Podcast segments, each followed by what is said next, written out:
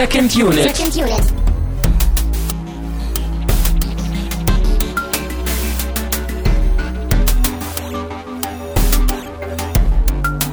Herzlich willkommen zu einer neuen Ausgabe von Second Unit. Mein Name ist Christian Steiner und ich habe bei mir natürlich Tamino Mut. Ja, einen wütenden Terminomut. Einen sehr wütenden. Du bist grün angelaufen und ich kann aufgrund der Jahreszeit jetzt nicht ganz feststellen, ob du der Grinch bist oder der Hulk. Mit der Grulk, Also beides. genau. Bei zu viel Weihnachten platzt dir das Hemd oder wie? Ja. Und bei sehr, sehr äh, kontroversen Blockbuster-Filmen, die in Mittelerde spielen. Mhm. Ja. Wir haben äh, den Weg ins Kino geschafft, haben ähm, den dritten Hobbit, äh, Battle of the Five Armies, geguckt. Oder wie meine Freundin schön gesagt hat, was, ist das schon der dritte? Ja. Oder wie ich auch getwittert habe, bevor wir ins Kino gegangen sind, fühlte sich ein bisschen an vorher wie so ein Zahnarztbesuch. So, muss man machen. Man hofft, dass es irgendwie schnell und schmerzfrei, schmerzfrei vorbei ist. Und Schnell hoffentlich, ja. ja, und hoffentlich tut's eben nicht so weh, aber ich wäre, glaube ich, lieber zum Zahnarzt gegangen. Ich wollte gerade sagen, ja, Leitfrage wird heute sein, wie viele Zähne hätte einem jemand mit der Zange rausreißen müssen, um den Schmerz des Filmes ungefähr äquivalent zu machen? Hm. Ich würde sagen so 17, 18 Zähne wahrscheinlich, dann kommt es ungefähr hin. Ist das auch deine Wertung? 17, 18 von 17, 18, 10. nee, Nee, nee, das wird ein bisschen weniger. okay. Ja, wir werden uns äh, diesem Film jetzt äh, in epischer Breite widmen. Wir werden, glaube ich, du wirst, glaube ich, sehr viel schimpfen. Ich bin, ich war gestern Abend auch sehr sauer. Ich glaube, ich kann das schon wieder sehr äh, herunterfahren und eher ins Nüchterne umtragen, aber du bist noch wirklich. Genau, vielleicht noch mal so kurz noch so als, als Disclaimer hier. Ich, ich fand es ja letzte Woche sehr, sehr schön, muss ich sagen, dass wir da den Lynch-Film geguckt haben, dass wir da einen Kumpel noch dabei hatten. Wir hatten eine schöne Diskussion hier und ich bin auch froh, dass ich Lynch deutlich mehr abgewinnen kann als vorher. Ne, deswegen, ich, ich bin ja nicht jemand, der jetzt irgendwie destruktiv eingestellt ist. So, ich bin ja wirklich sogar bei Lynch bereit gewesen, mir das anzugucken, mir den, den Ganzen nochmal eine Chance zu geben, Ja. mir da einiges sogar anzulesen, noch mir Reviews anzugucken und ich, ich fand es danach auch deutlich besser als vorher so. Und deswegen möge man mir vielleicht heute verzeihen, wenn ich jetzt heute vielleicht ein bisschen, bisschen genervter und teilweise vielleicht sogar wütend drüber komme, weil ich echt, wir reden ja auch gleich nochmal über unser äh, Ver Verhältnis zu den Herr der Ringe und Hobbit-Filmen und ich konnte ja bis jetzt allen dieser Filmen zumindest irgendwie genug abgewinnen, dass ich auch den Hobbit-Film sagen würde, ich, ich fand die gut, ja. Aber wirklich gestern beim Kinobesuch, ich, ich war so sauer wie lange nicht mehr. Ich wollte auch wirklich gehen, zwischenzeitlich schon. Und wir waren ja mit meiner Freundin da und, und wir drei, wir waren halt alle sauer nach dem Kinobesuch. Wir fanden den Film einfach alle nur grausam.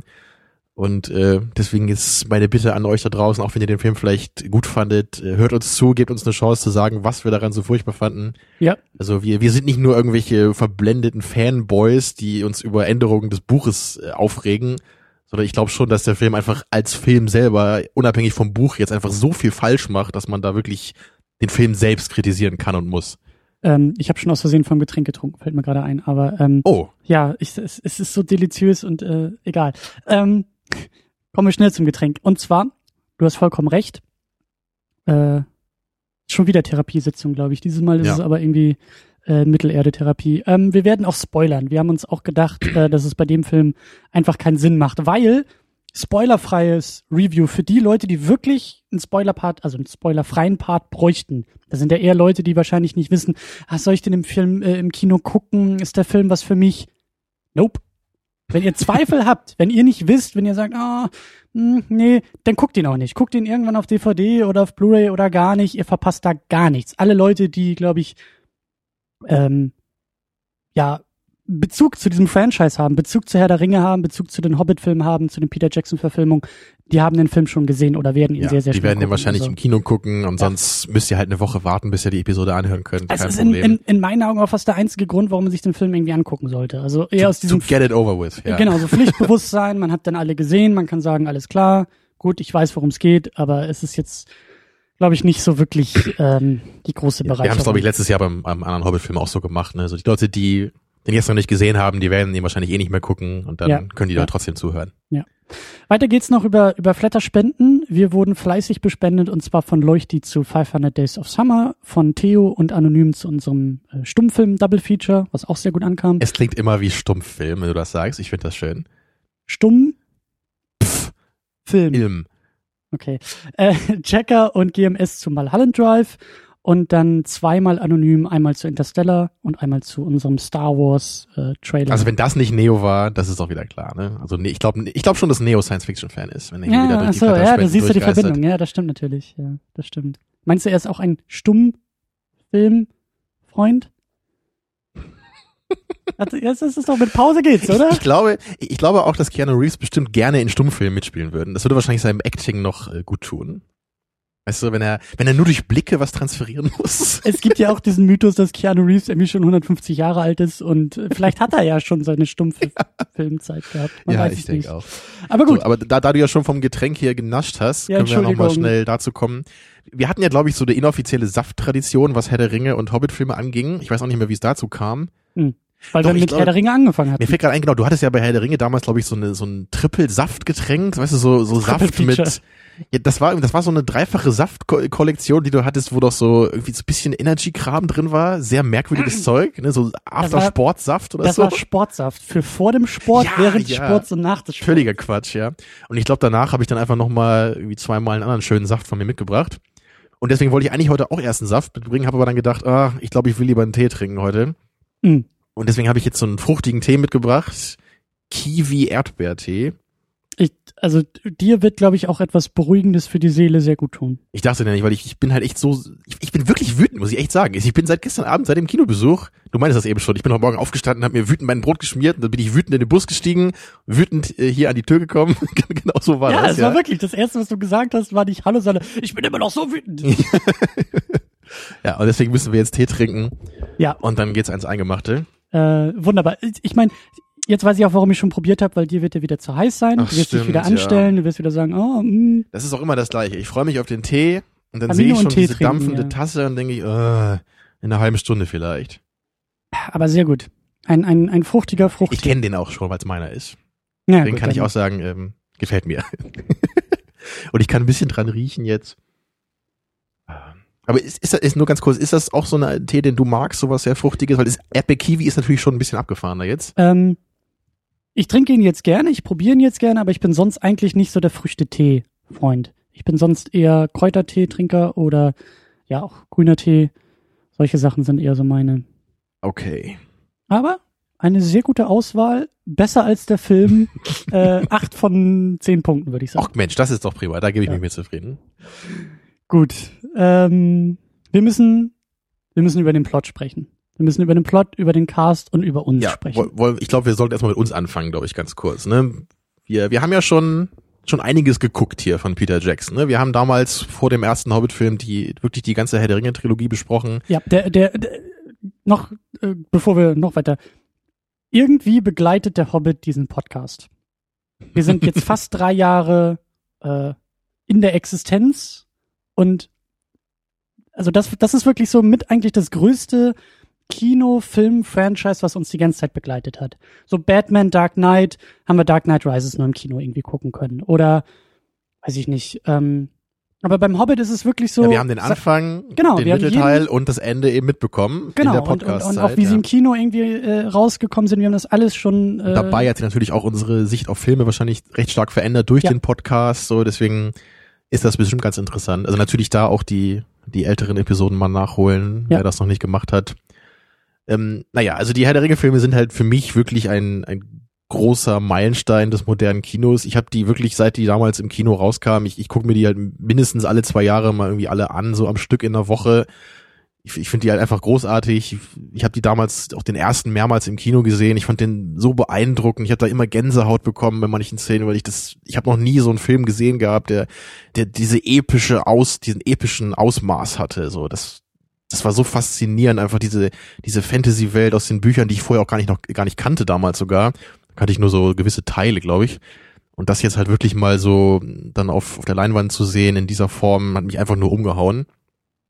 Du bist ja nicht ganz so der große Fantasy-Fan, glaube ich, ne? Aber du hast die Filme damals auch im Kino gesehen, sogar, Ja. glaube ich, ne? Ja, ich habe sie Und du damals. meintest im ja auch so gesehen. damals so, dass das jährliche Ritual fandst du auch immer ganz schön, ne? So um, um Weihnachten rum geht man dann mit der Familie oder mit den Freunden ins Kino, guckt Ja. sich den neuen Herr der Ringe-Film an.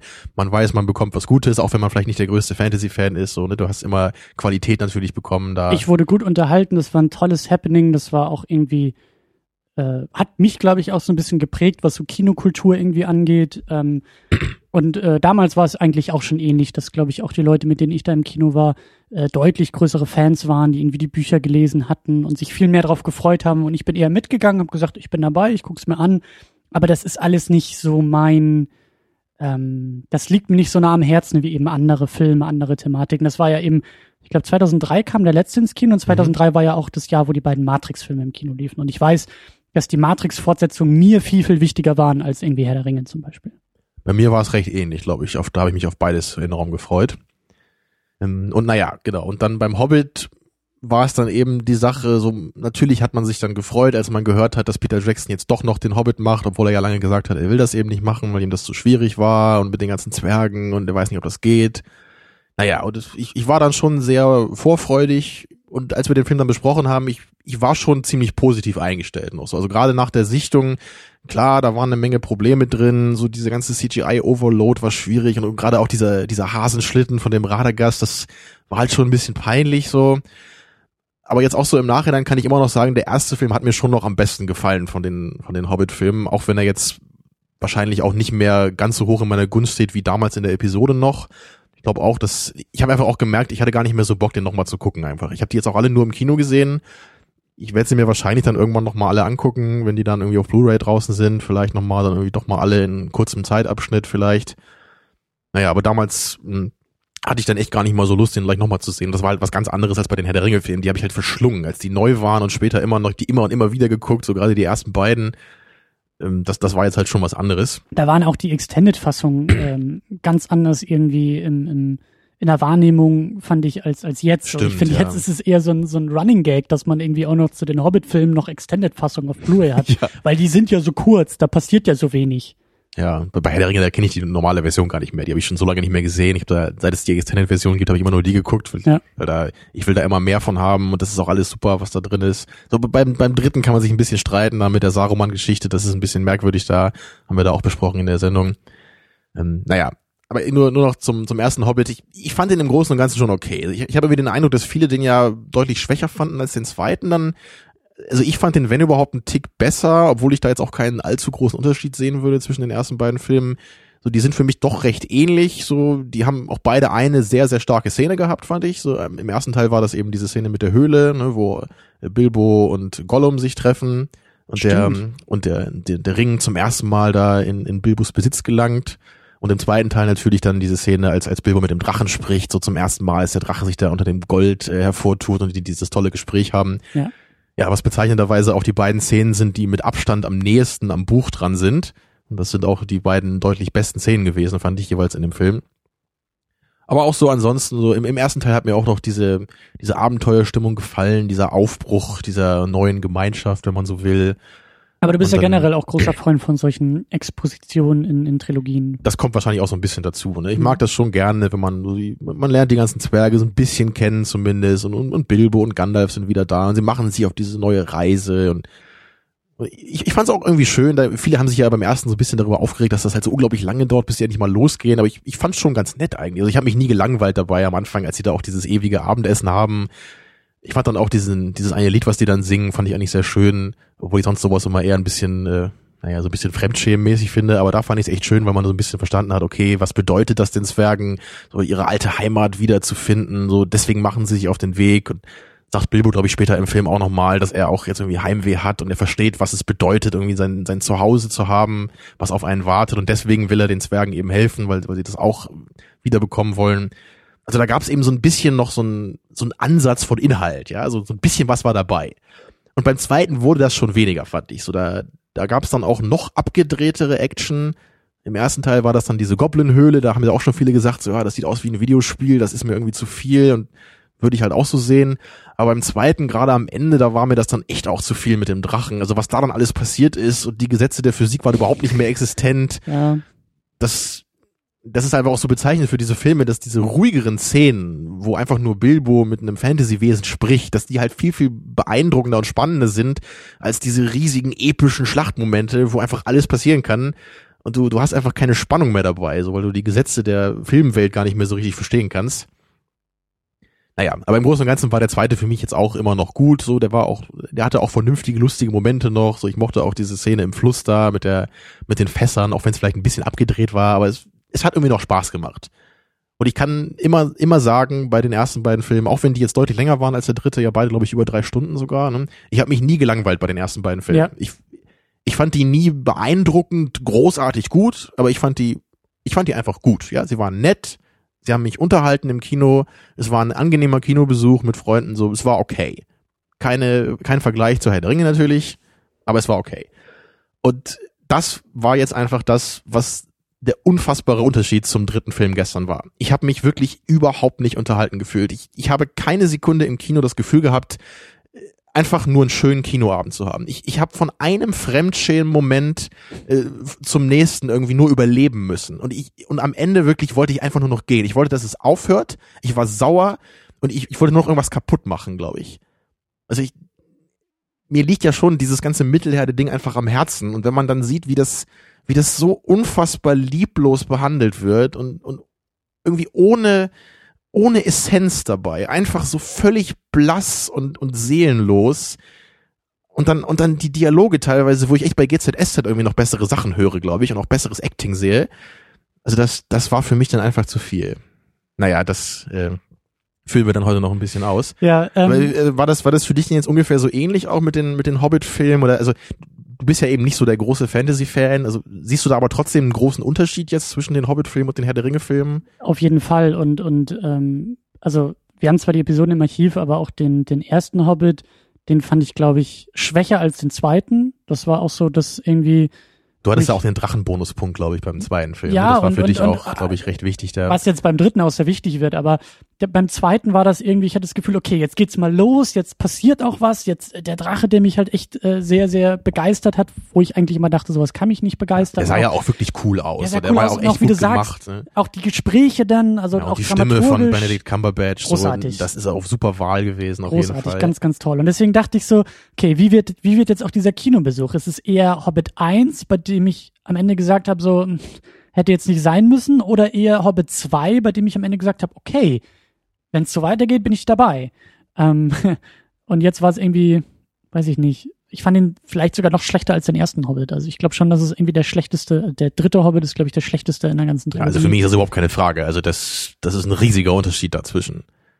Also ich, ich finde auch den Unterschied, glaube ich, von dem dritten zu den Hobbit-Filmen noch größer als von den anderen Hobbit-Filmen zu den Herr der Ringe-Filmen. Ja. Also das, weil, weil der, der hat mich wirklich so unfassbar sauer gemacht, einfach. Das, Es, es war auch, es war auch eines der absurdesten Kinoerlebnisse für mich seit langem. Und das sage ich als jemand, der ähm, Helge Schneider im Kino gesehen hat. Also das, das war welchen hast du denn gesehen, welchen Film von ihm? Ähm, boah, ich weiß nicht mehr, wie der hieß, wo er Zeitung ausgetragen hat. Äh, Kenne ich, glaube ich, nicht. Jazzclub war das. Wollte ich immer noch mal gucken. Zwei Meter, zwei Mark.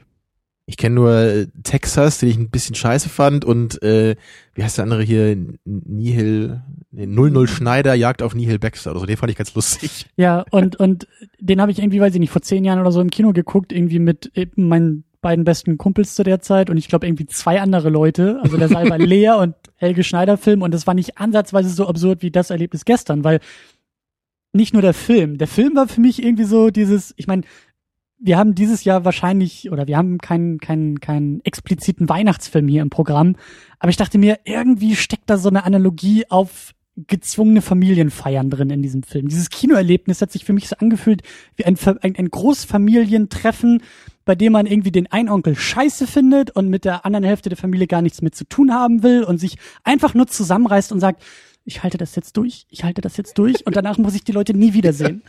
Und wer weiß, vielleicht steckt da ja irgendwie so eine Metapher drin für irgendwie. Jetzt ähm, muss ich auch noch mal kurz off-topic hier, wo du von absurden Kinobesuchen sprichst. Da fällt mir gerade ein, dass ich irgendwie mit, ich weiß nicht, mit 14 oder 15, da habe ich mal Feuer, Eis und Dosenbier geguckt. Das ist also ein furchtbarer Comedy-Film mit Axel Deutscher, Stein. Ja, ja. Ja, da war ich auch mit einem Kumpel im Kino und wir waren echt die einzigen Besucher auch und äh, zwischenzeitlich stand da echt der Typ äh, sogar dann irgendwie da im Türrahmen, der den Projektor bedient hat und hat dann auch so mäßig interessiert auf den Film geschaut und dann dachte ich auch so, was, was gucken wir hier? ja, Das war auch schon so fast surreal. ja, so Schmerzensgeld, was man dann haben will, ne? Ja, ja. Und ganz absurd war es eben, rechts von mir, also links von mir saß ja deine Freundin und du einen Platz weiter. und rechts von mir war der Gang und dann saß da irgendwie über den Gang hinweg, war da irgendwie so eine Gruppe von, weiß ich nicht, vier, fünf Mädels, lass die 15, also ich hoffe, dass sie 15 waren. Wenn sie älter als 15 sind, dann mache ich mir Sorgen äh, um, um, um deren geistigen Verfassung. Aber die haben halt so, so, die haben bei jedem, die haben die ganze Zeit mitgelabert. Also da wurde irgendwie schon, da wurde, da wurden, also die haben, glaube ich, selber schon einen Podcast irgendwie nebenbei aufgenommen. Ich weiß nicht, was das war. Das war dieses, oh, das ist im Buch aber ganz anders und das ist aber spannend. Oh, und ihr Kostüm ist ja toll, wo ich mir auch dachte, könnt ihr mal die Fresse halten hier? Also, wenn ihr die Wahl habt, wenn ihr irgendwie, äh, weiß ich nicht, unter 15 oder unter 18 seid, und ich weiß, Aufmerksamkeitsspanne heutzutage ist immer ganz schwierig, gerade bei Kinobesuchen und so, packt lieber euer Handy aus und spielt irgendwie Doodle Jump oder Angry Birds oder sowas, was auch schlimm und scheiße ist. Aber ohne Sound bitte. Aber ohne Sound und haltet die Fresse dabei. Aber wenn ihr noch anfängt, den Film zu kommentieren, während er passiert und dann auch noch so ganz, ganz gezwungen in jedem Moment irgendwie mitschmachtet bei in Anführungszeichen Liebesgeschichten, romantischen Momenten, bei traurigen Momenten, bei spannenden Momenten. Das, also das, das, das war höchst absurd. Also, ah, oh. Wie das war immer so dieses, ah, wo ich mir dachte, what the fuck? Und der, der geilste Moment, also das war wirklich, das war großartig. Der beste Moment war, glaube ich, diese, und ja, wir spoilern, es geht, es geht los mit Spoilern. Ähm, hier diese, ähm, die Elben da, ich weiß schon nicht mehr. Tauriel. Tauriel. Die schmachtet ja irgendwie, glaube ich, äh, vor ihr, vor dem toten Körper ihrer großen Liebschaft, was der Film nicht mhm. in drei Filmen irgendwie ansatzweise aufbaut oder rüberbringt. Und dann schmachtet sie ja irgendwie darüber. Und das Krasse war, rechts von mir heult eine dieser Ladies. Links von mir ist Tamino, der richtig laut lacht. Der Kinosaal war ruhig, rechts wird geheult, links wird gelacht. Ja. Und ich sitze dazwischen und dachte, ja, das ist eigentlich ja, ich, perfekt. Ich, ich versuche ja auch immer mich zusammenzureißen bei sowas, auch wenn ich halt, also bei Melancholia musste ich halt auch lachen am Ende. Ich habe halt aber versucht, mich zusammenzureißen. Aber hier konnte ich einfach nicht mehr, weil das, dieser Moment war einfach so peinlich und schlecht, dass ich halt laut, laut auflachen musste. Als sie halt wirklich, sie, sie kniet ja, glaube ich, über Killy, ne, der halt gerade gestorben ist. Und dann sagt sie irgendwie, äh, what is love? Oder is this love? why does it hurt so much? Ja. Und da musste ich einfach nur aufschreien vor Lachen, weil das so unfassbar peinlich war. Und dann wieder ihre, zum zehnten Mal dieser schmalzige Blick in die Kamera. Oh, furchtbar, einfach nur furchtbar. Und da dachte ich auch im ersten Moment, hat George Lucas mitgeschrieben am Drehbuch? Was ist da los? Aber ja, ähm. Genauso wie bei George Lucas, so, der halt meint, so natürlich, wenn es um, um ehrliche Dialoge, um Liebe geht, dann müssen alle Charaktere so sprechen wie Shakespeare, ne? Ja, ja, so, äh, I'm a Senator. Ähm, aber wir müssen, wir müssen, wir müssen, glaube ich, wir müssen konkret werden. Wir müssen da mal rein, wir müssen uns die Hände schmutzig machen, Ärmel sind schon hochgekrempelt bei mir. Ähm, worum geht's denn erstmal in dem dritten Hobbit? Tja, die letzte Etappe ist angebrochen, der, der Reise von Bilbo. Sie sind angekommen im Meinsamen Berg. Der, der Drache hat sich auf den Weg gemacht, die, äh, hier Lake Town heißt das, weiß nicht, wie das auf Deutsch heißt, die Flussstadt oder so, keine Ahnung, die anzugreifen macht das auch, ist ordentlich wütend, äh, brennt die ganze Stadt nieder mit seinem Feueratem. Aber Bart, der Bogenschütze, schafft es eben die, die einzige verwundbare Stelle dann des Drachen zu, äh, zu treffen. Und der Drache ist besiegt.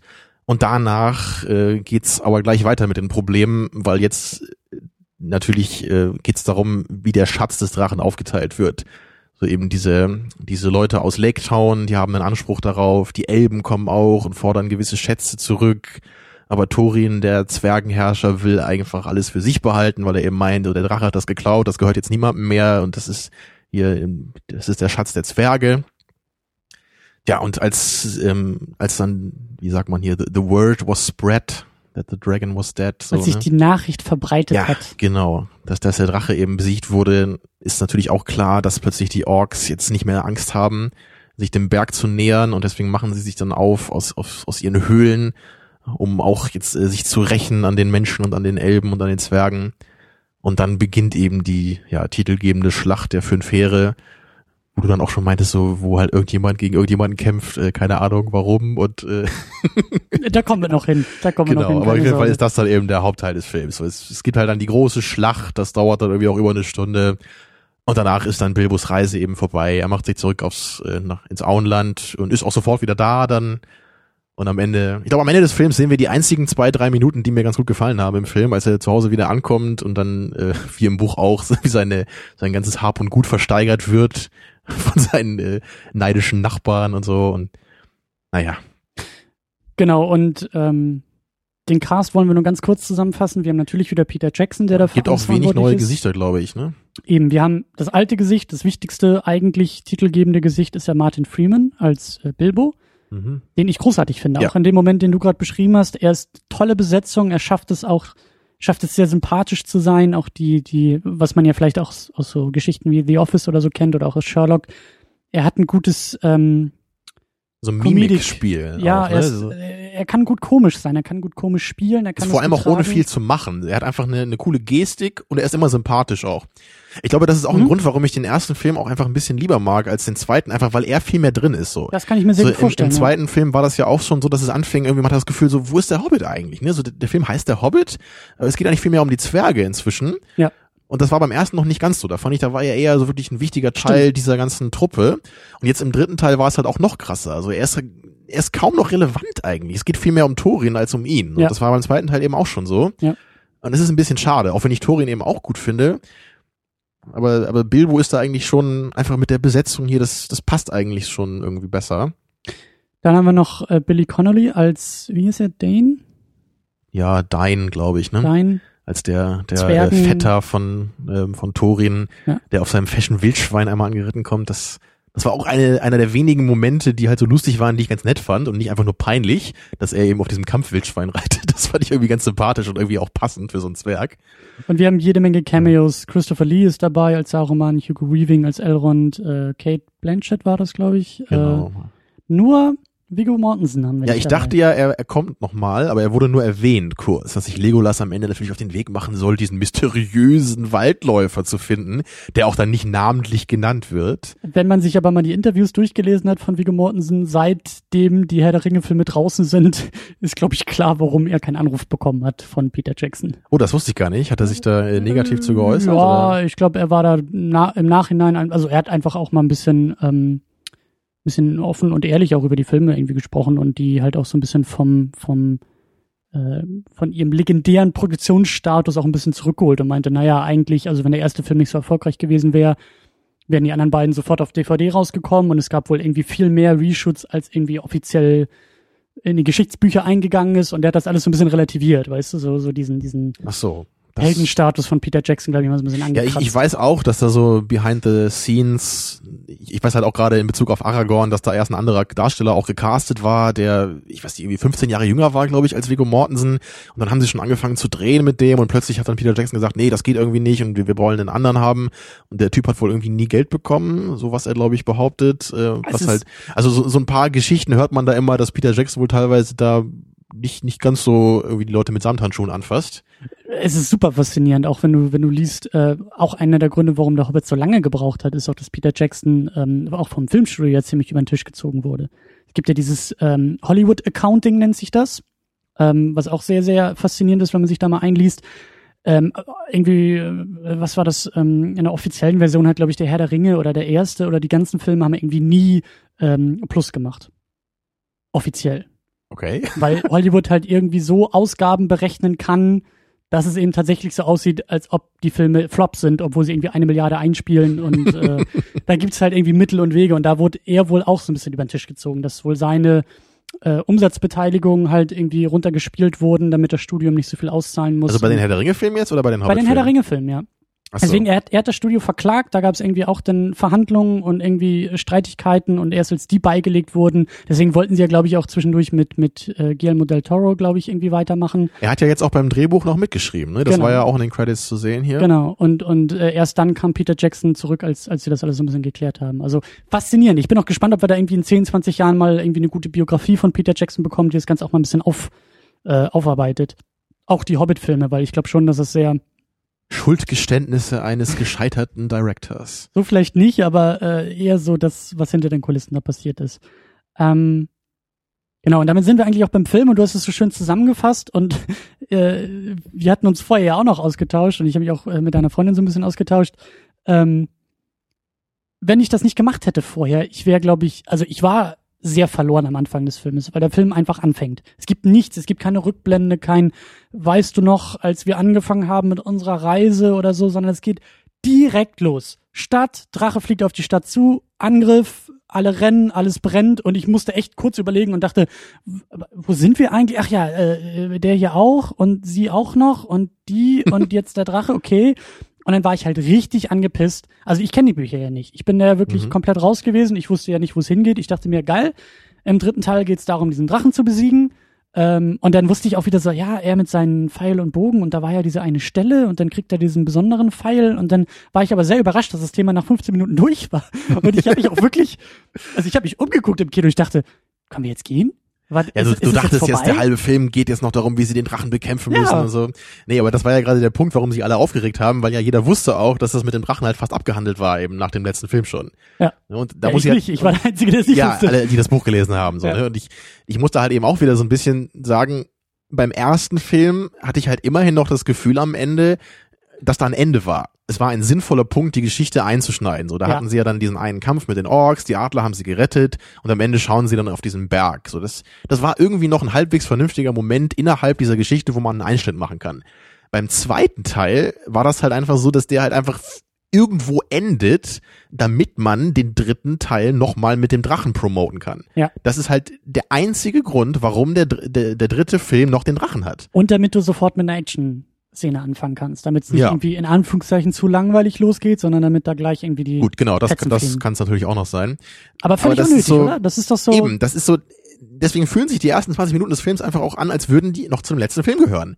Und dann auch so, dass ich fand es halt eben sehr ermüdend, dass dann auch dieser Film permanent mit diesen ganzen pseudodramatischen Szenen auch schon losging. So, sie haben jetzt die Schlacht überstanden, Ja. und dann, dann trifft der Bart irgendwie seine Kinder wieder und, und Tauriel trifft Legolas wieder und Killy und er gibt ihr noch einen Stein, damit sie sich an ihn erinnert. Ja. Und dieses, ich meine, ich kann sowas eh nicht ab, ja, aber, aber wenn das halt schon am Anfang der Geschichte passiert, da bin ich halt noch saurer darüber. So, das, das sind ja normalerweise die Momente, die man dann nur, in Anführungsstrichen, am Ende kriegt, wenn dann halt wirklich die Schlacht eben vorbei ist. So, oder wie bei Herr der Ringe 3, wenn es dann eben fünfmal endet, so, dann, dann, dann gibt's halt mal so einen Moment dabei, so, na gut. Aber hier ging es eben sofort damit los, nach den ersten zehn Minuten, als der Drache dann besiegt ist.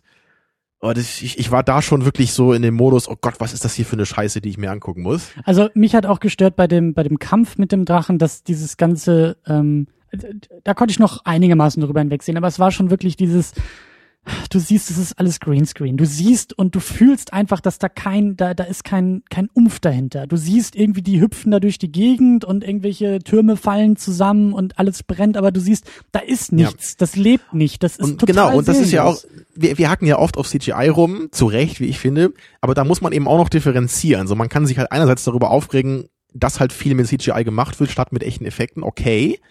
Aber hier finde ich halt wirklich, dass das große Problem ist einfach, dass das CGI meiner Meinung nach einfach scheiße aussieht. Also auch für Ja, CGI-Verhältnisse. ja, ja. Ich meine, wenn halt in einem Film wie der Hobbit, wo halt Milliarden Budget in Anführungsstrichen da sind, wenn da nicht mal gutes CGI gemacht wird, also äh, gemacht werden kann, warum macht man es dann überhaupt?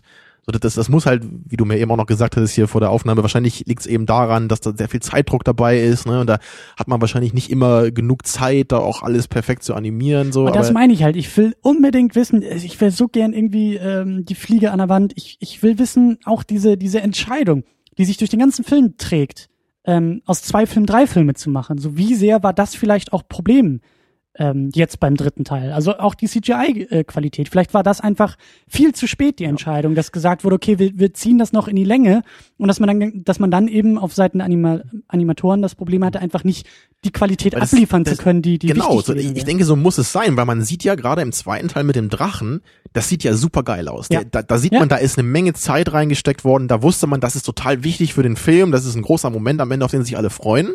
Aber hier, so in diesen ganzen Action-Szenen, das, das sieht so, so zweckmäßig aus. Man animiert das irgendwie und dann ist es da halt. Das, mein Riesenproblem bei dem war irgendwie das Licht. Das Licht fühlt, es fühlte sich alles so falsch an und in einer brennenden Stadt, ja, wo eben viel Flammen, Mhm. ja, Lichtquellen es, es hat sowas von so einem künstlichen Kaminfeuer irgendwie. Genau. Ne? So, du, du siehst halt, was das- es sein soll, aber es Ja. fühlt sich nicht echt an. Genau, und du, du siehst, dass die Person, die, die reale Person, die realen Schauspieler, die innerhalb dieser Umgebung agieren, es, es wirkt total fake, wie das Licht auf die rauffällt. Weil ja die Lichtquellen, das Ja. brennende Feuer, es ist ja Teilweise nicht stechen da. sie einfach auch raus. So man, man sieht einfach, da, da Genau. ist halt der, der Typ ist halt das einzig echte im Bild und alles andere ist halt irgendwie Und mich, reingefaked. mich hat das eher äh, an die Qualität der Prequels erinnert. Also in dem, in, in diesem Moment ganz besonders. Die CGI-Qualität der Star Wars Prequels, die heute lachhaft ist, weil du eben genau das siehst. Du siehst in jedem Moment, Jar Jar Binks ist nicht einmal irgendwie äh, äh, dort am Set gewesen und das, das siehst du, das spürst du einfach. Neue Geschichte vom Star Wars Dreh. Jar Jar Binks war nie am Set. Ja, äh, Skandal. Nein, aber es ist, Skandal auf Tatooine. also das, das ist der eine Punkt, ja. Wir haben, wir haben so diesen, diesen, wir haben den Look schon gleich in dieser ersten äh, Action-Szene. Die, die Qualität der CGI-Geschichten, Greenscreen, du siehst, das trieft alles nach, nach unecht. Es fühlt sich, es fühlt sich einfach nicht gut an. Und dann kommt noch erschwerend in meinen Augen eben hinzu, diesen Drachen innerhalb von, weiß ich nicht, 15, 20 Minuten zu killen. Ähm, das ist für mich halt so, äh, es hat mich an, an äh, die TV-Serie Heroes erinnert, die ich in der ersten Staffel als Comic-Film-Fan wirklich, die ist großartig. Die hat mir richtig gut gefallen, weil die einfach einen tollen Spannungsaufbau hatte. Es gab einen großen Gegner, der wurde durch die ganze Staffel gezogen, der wurde riesig aufgebaut. Das war das Finale dieser Serie, dieser ersten Staffel war großartig. Das war, das war toll. Das war richtig, ich war dabei. Und dann fängt die zweite Staffel damit an, dass der Villain das schafft, was die erste Staffel verhindert hat. Ja, also der ganze, der ganze rote Faden der ersten Dann mal Staffel. so kurz im Vorbeigehen, so in einer Folge wahrscheinlich. Exakt, Ne? Also, ja. genau das. Und genau so hat mich das jetzt hier auch erinnert. Dieses, wofür brauchen wir den zweiten Film, wenn das irgendwie so schnell geht? Warum muss das alles so lange im zweiten Film dauern, den Drachen aufzubereiten und oh, das ist alles gefährlich und alles groß Ja, und dann, und sie kämpfen ja auch irgendwie so- stundenlang mit dem Drachen da, in, in die Ja. Zwerge, ne? Und dann, ich meine, das wäre ja dann auch okay gewesen, wenn man das eben noch an den zweiten hinten rangehängt hätte. So, und dann fliegt der Drache eben auf die Stadt. So, das, das dauert ja auch nicht so lange. Das kann man doch, kann man doch irgendwie in 10, 15 Minuten kann man das machen. Dann schießt Bart eben seinen Pfeil ab und die Sache ist gegessen und wir haben ein sinnvolles Ende für den, für den dritten Teil, also für den zweiten Teil. Und dann kann doch meinetwegen der dritte Teil auch ein bisschen ruhiger anfangen. Ja. Dann geht's halt eben los mit diesem Konflikt über den Schatz und so, wer da seine Ansprüche hat. Ja. Und dann spitzt sich das meinetwegen langsam zu auf diese große Schlachtszene, mit der, mit der, der Trilogie, die Trilogie dann endet. Das wäre doch jetzt nicht so schlecht gewesen. Das macht doch Sinn, die Filme da so enden zu lassen. Aber ja, und ich, ich glaube, das wird sich durch alles ziehen, was wir auch noch sagen werden. In meinen Augen merkt man einfach bei dem Film, das riesengroße Problem ist bei diesem Film, und da bin ich auch noch mal gespannt, da will ich auch noch mal, oder da achte ich drauf, falls ich noch mal die anderen beiden guck. Du merkst einfach, dass diese, du merkst, dass aus zwei Filmen drei gemacht wurden. Das spürst du einfach. Selbst wenn du das nicht irgendwie vorher in den News erfahren hast oder so, wenn Ja. du keine Ahnung von Hollywood hast, äh, selbst wenn du vielleicht auch nicht viele Filme guckst, aber mir kann keiner irgendwie vormachen, dass sich das nicht langgezogen anfühlt oder manchmal überhastet dann wieder in den nächsten Momenten und das zieht sich besonders irgendwie durch diese Ho- Hobbit-Trilogie, während der Herr der Ringe, der ja wirklich sehr, sehr episch war, die, die, die Filmtrilogie, äh, ja, die Bücher sind irgendwie umfangreicher, aber man merkt auch, dass da Ja, die haben Luft zum Atmen. ja, und die einfach. brauchen die Luft auch zum Atmen, Eben. während das hier wirklich so auf Teufel komm raus in die Länge gezogen ist. Und das ist ja bei Herr der Ringe auch, wenn man diese Bücher liest, es geht da halt auch nicht nur um das, was jetzt genau passiert. Es geht einfach auch darum, ab und zu mal irgendwie drei Seiten zu lesen, wie einfach die Landschaft beschrieben wird oder wie irgendein so ein Geschlecht äh, von Helden kurz beschrieben wird, wo die herkommen und wie die sich Ja. entwickelt haben. So das, das gehört irgendwie mit dazu und dieses Feeling kriegt man eben bei den Herr der Ringe Filmen auch. Einfach auch, auch die, diese Shots, wenn sie da auf diesen Kanus, auf diesem, auf diesem Fluss fahren da in, bei Ja. Herr der Ringe, das, das sieht halt so toll aus. Da kommt diese Musik zu, du hast halt diese riesigen White Shots, so du kriegst ein Gefühl für die Welt. Du hast eben dieses Worldbuilding, was ich so unglaublich gerne mag bei Fantasy eben. Und das hat man hier überhaupt nicht. Ne? Ja. Wie gesagt, beim ersten Hobbit-Film hatte ich halt das Gefühl, das wird so ein bisschen vorbereitet dann noch, eben weil da äh, die, diese, dieser Drang der Zwerge beschrieben wird, wieder ihre Heimat zurückzufordern. Aber das war jetzt alles so weg einfach. So dieses, es, es geht im Grunde hier nur noch um die Ereignisse. Es geht nur noch um die Schlacht selber. Es geht gar nicht irgendwie um was dahinter, um was das für diese Welt bedeutet da. Das ist irrelevant alles.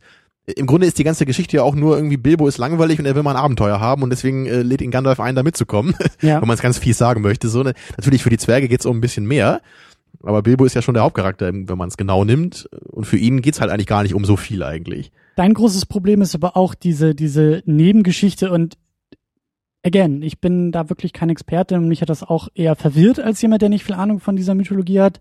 Äh, diese, diese Necromancer, Mhm. äh, dieses Necromancer-Kapitel, das ist doch, das ist doch Sauron, der da irgendwie schon so langsam in Erscheinung tritt. Genau, was wieder sie aber Gestalt erst noch nicht annimmt. wissen. Genau, toll, Das- super, super geil eigentlich und auch eine tolle Verbindung auch in die in die Trilogie nachher. Aber mich hat's auch total überrascht, dass das dass das so eine Nebengeschichte ist, die abgehandelt wird und dann auch überhaupt nicht Ja. mehr wiederkommt. Also ich, ich dachte halt, ich, ich war mir sogar sicher, kann ich sagen, dass das einen sehr großen Stellenwert im dritten Film haben würde. Ich bin da sicher von auf, ausgegangen, dass wahrscheinlich eine halbe Stunde Screentime oder so Ja. sich nur damit befasst. Und Wir das- sehen nur Gandalf und Radagast, wie sie da in dieser Festung dieses Necromancers sind und dann irgendwie ihn bekämpfen und, und irgendwie dann gucken, was, wie, wie die Welt sich da wieder verändert, nachdem er besiegt ist oder irgendwie sowas. Ja, ja, das oder auch, dass sich, dass, dass ähm, ähm, dass das Ende das auch nochmal wieder irgendwie aufgreift. Also dass das auch sozusagen so der, also dass wir damit auch irgendwie aus dem Film entlassen werden. Das ist mehr so in die Trilogie. So dieses, genau, so dieses dunkle Zeiten brechen bald an, so, so in diese Richtung eigentlich. Genau, es, es genau. War hier, das, das Ende war ja ganz persönlich auf Bilbo nur bezogen. Ja, und das hat mich sehr überrascht.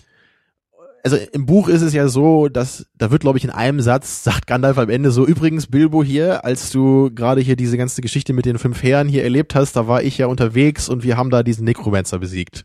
Ach so, sagt Bilbo dann so ungefähr. Ne? So, das, Ist das so ist das im Hobbit-Buch äh, beschrieben. Der Hobbit ist doch auch vor dem Herr der Ringe geschrieben. Richtig, ja. Ne? Also das ist ja kein Prequel, sondern es ist tatsächlich davor und erst danach Mhm. kam die Idee Herr der Ringe und sowas. Okay. Ja. Prolog vielleicht, Ja. wenn man schon so, so einen Begriff ben- benutzen Ja. möchte. Und ich, ich weiß eben nicht, das Silmarillion habe ich noch nie gelesen. Ich weiß nicht, ob das da äh, vielleicht dann noch beschrieben, besch- beschrieben wird. Das äh, kann durchaus sein. Jedenfalls äh, gehört das eigentlich nicht zum Hobbit dazu. Und das, das wie gesagt, das, das finde ich aber im Grunde gar nicht schlecht, so wenn man eben drei Filme machen will, auch wenn die Entscheidung blöd ist, so okay, da haben wir zumindest eine Geschichte, die wird ganz kurz angerissen im Hobbit, kann man ja meinetwegen noch mehr betonen. Ja. Aber wie das jetzt hier gemacht wurde, fand ich einfach sehr, sehr merkwürdig. So, das, das war, fand ich auch in den ersten beiden Filmen noch okay. Da wurde dann immer langsam ein bisschen mehr da aufgebaut. So, im ersten Teil eben, wie, wie da Radagast und Gandalf diese Festung erkunden, glaube ich. Ich weiß gar nicht, war das auch im ersten Teil schon, als diese, oder, oder im zweiten Teil, glaube ich, war das, als sie da diesen Rat halten, ne, ist da auch Galadriel irgendwie und Elrond und Gandalf da irgendwie und, und, und Saruman auch, ne, sie, sie unterhalten sich, was man da jetzt machen kann und ob man da irgendwie eingreifen muss in dieser Festung. Naja, so okay. Und deswegen dachte ich jetzt, okay, wir haben jetzt zwei Filme so Build-up und deswegen haben die sich das aufgespart für den dritten Film. Und was haben wir jetzt hier bekommen? Wir haben fünf Minuten Geprügel bekommen. Und da, da war ich auch richtig, richtig, sauer im Kino, als ich das gesehen habe. Also wir haben, wir haben Elrond, wir haben Galadriel, wir haben Saruman und, und Gandalf, so. Und, und die können jetzt alle nochmal ihre coolsten Zaubermoves auspacken und ihre Stab-Kombo-Moves, um, um da halt diese Geister zu bekämpfen. Und dann ist Sauron erledigt, so. Paar Minuten abgehandelt und wie du sagst, völlig irrelevant, wird nicht mal erwähnt in dem Film. Und ganz Es ehrlich, also Vorbei. ich habe es auch nicht verstanden, was da passiert ist in dem Moment. Also für mich, für mich ging, ging da schon die, die Probleme los. Ich weiß halt einfach nicht mehr. Ich bin halt, wir haben halt nicht das Triple Feature im Kino mitgenommen, sondern wir haben tatsächlich vor einem Jahr den zweiten Teil geguckt, vor zwei Jahren den ersten Teil geguckt. Äh, Wurden die Geister da schon mal eingeführt? Das waren irgendwie so neun, äh, wie, wie, wie diese, diese. Ja, das sind ja die das? Ringeister, ja. Ja, genau. Ach, das sind die Ringgeister aus Herr Das sind die neuen, ja. guck mal, das, sind wusste ja, das sind ja Saurons äh, Diener. kein, also ja, okay, jetzt wenn du mir das erklärst, alles klar, Mhm. aber habe ich im Kino überhaupt nicht verstanden und da ging es auch schon los mit wa- wa- was und das ist ja immer so ein bisschen mein, gut, vielleicht bin ich da auch ein bisschen bisschen sehr empfindlich, aber das ist immer mein Problem mit Fantasy. Ich verstehe die Regeln dieser Welten nie. Ich das wäre ja ein komischer einfach nicht- Zufall, wenn das auch neun gewesen wären, oder? Nein, nein, äh, okay, das, habe ja auch nicht im Hinterkopf, dass es neun Ringgeister in Herr der Ringe gab. Ich Ach so, bin ja okay, sehr ja. ungebildet. Aber einfach dieses, okay, das sind Geister, wie du meinst, so mit deinem super Speer kannst du die irgendwie aufspießen. Aha, auch nicht, die sind anscheinend unsterblich. Also musste der super Zauberspruch kommen. Okay, jetzt sind Ja. sie A irgendwie wizard weg did it, ne? wie man es immer so schön sagt. Ja. Und das, das ist genau der Punkt so. Ich meine, ich kann mir ja noch irgendwie vorstellen, dass sie mit so einem Zauberspruch vielleicht dann Sauron da bannen können aus dieser Festung, was Galadriel dann macht.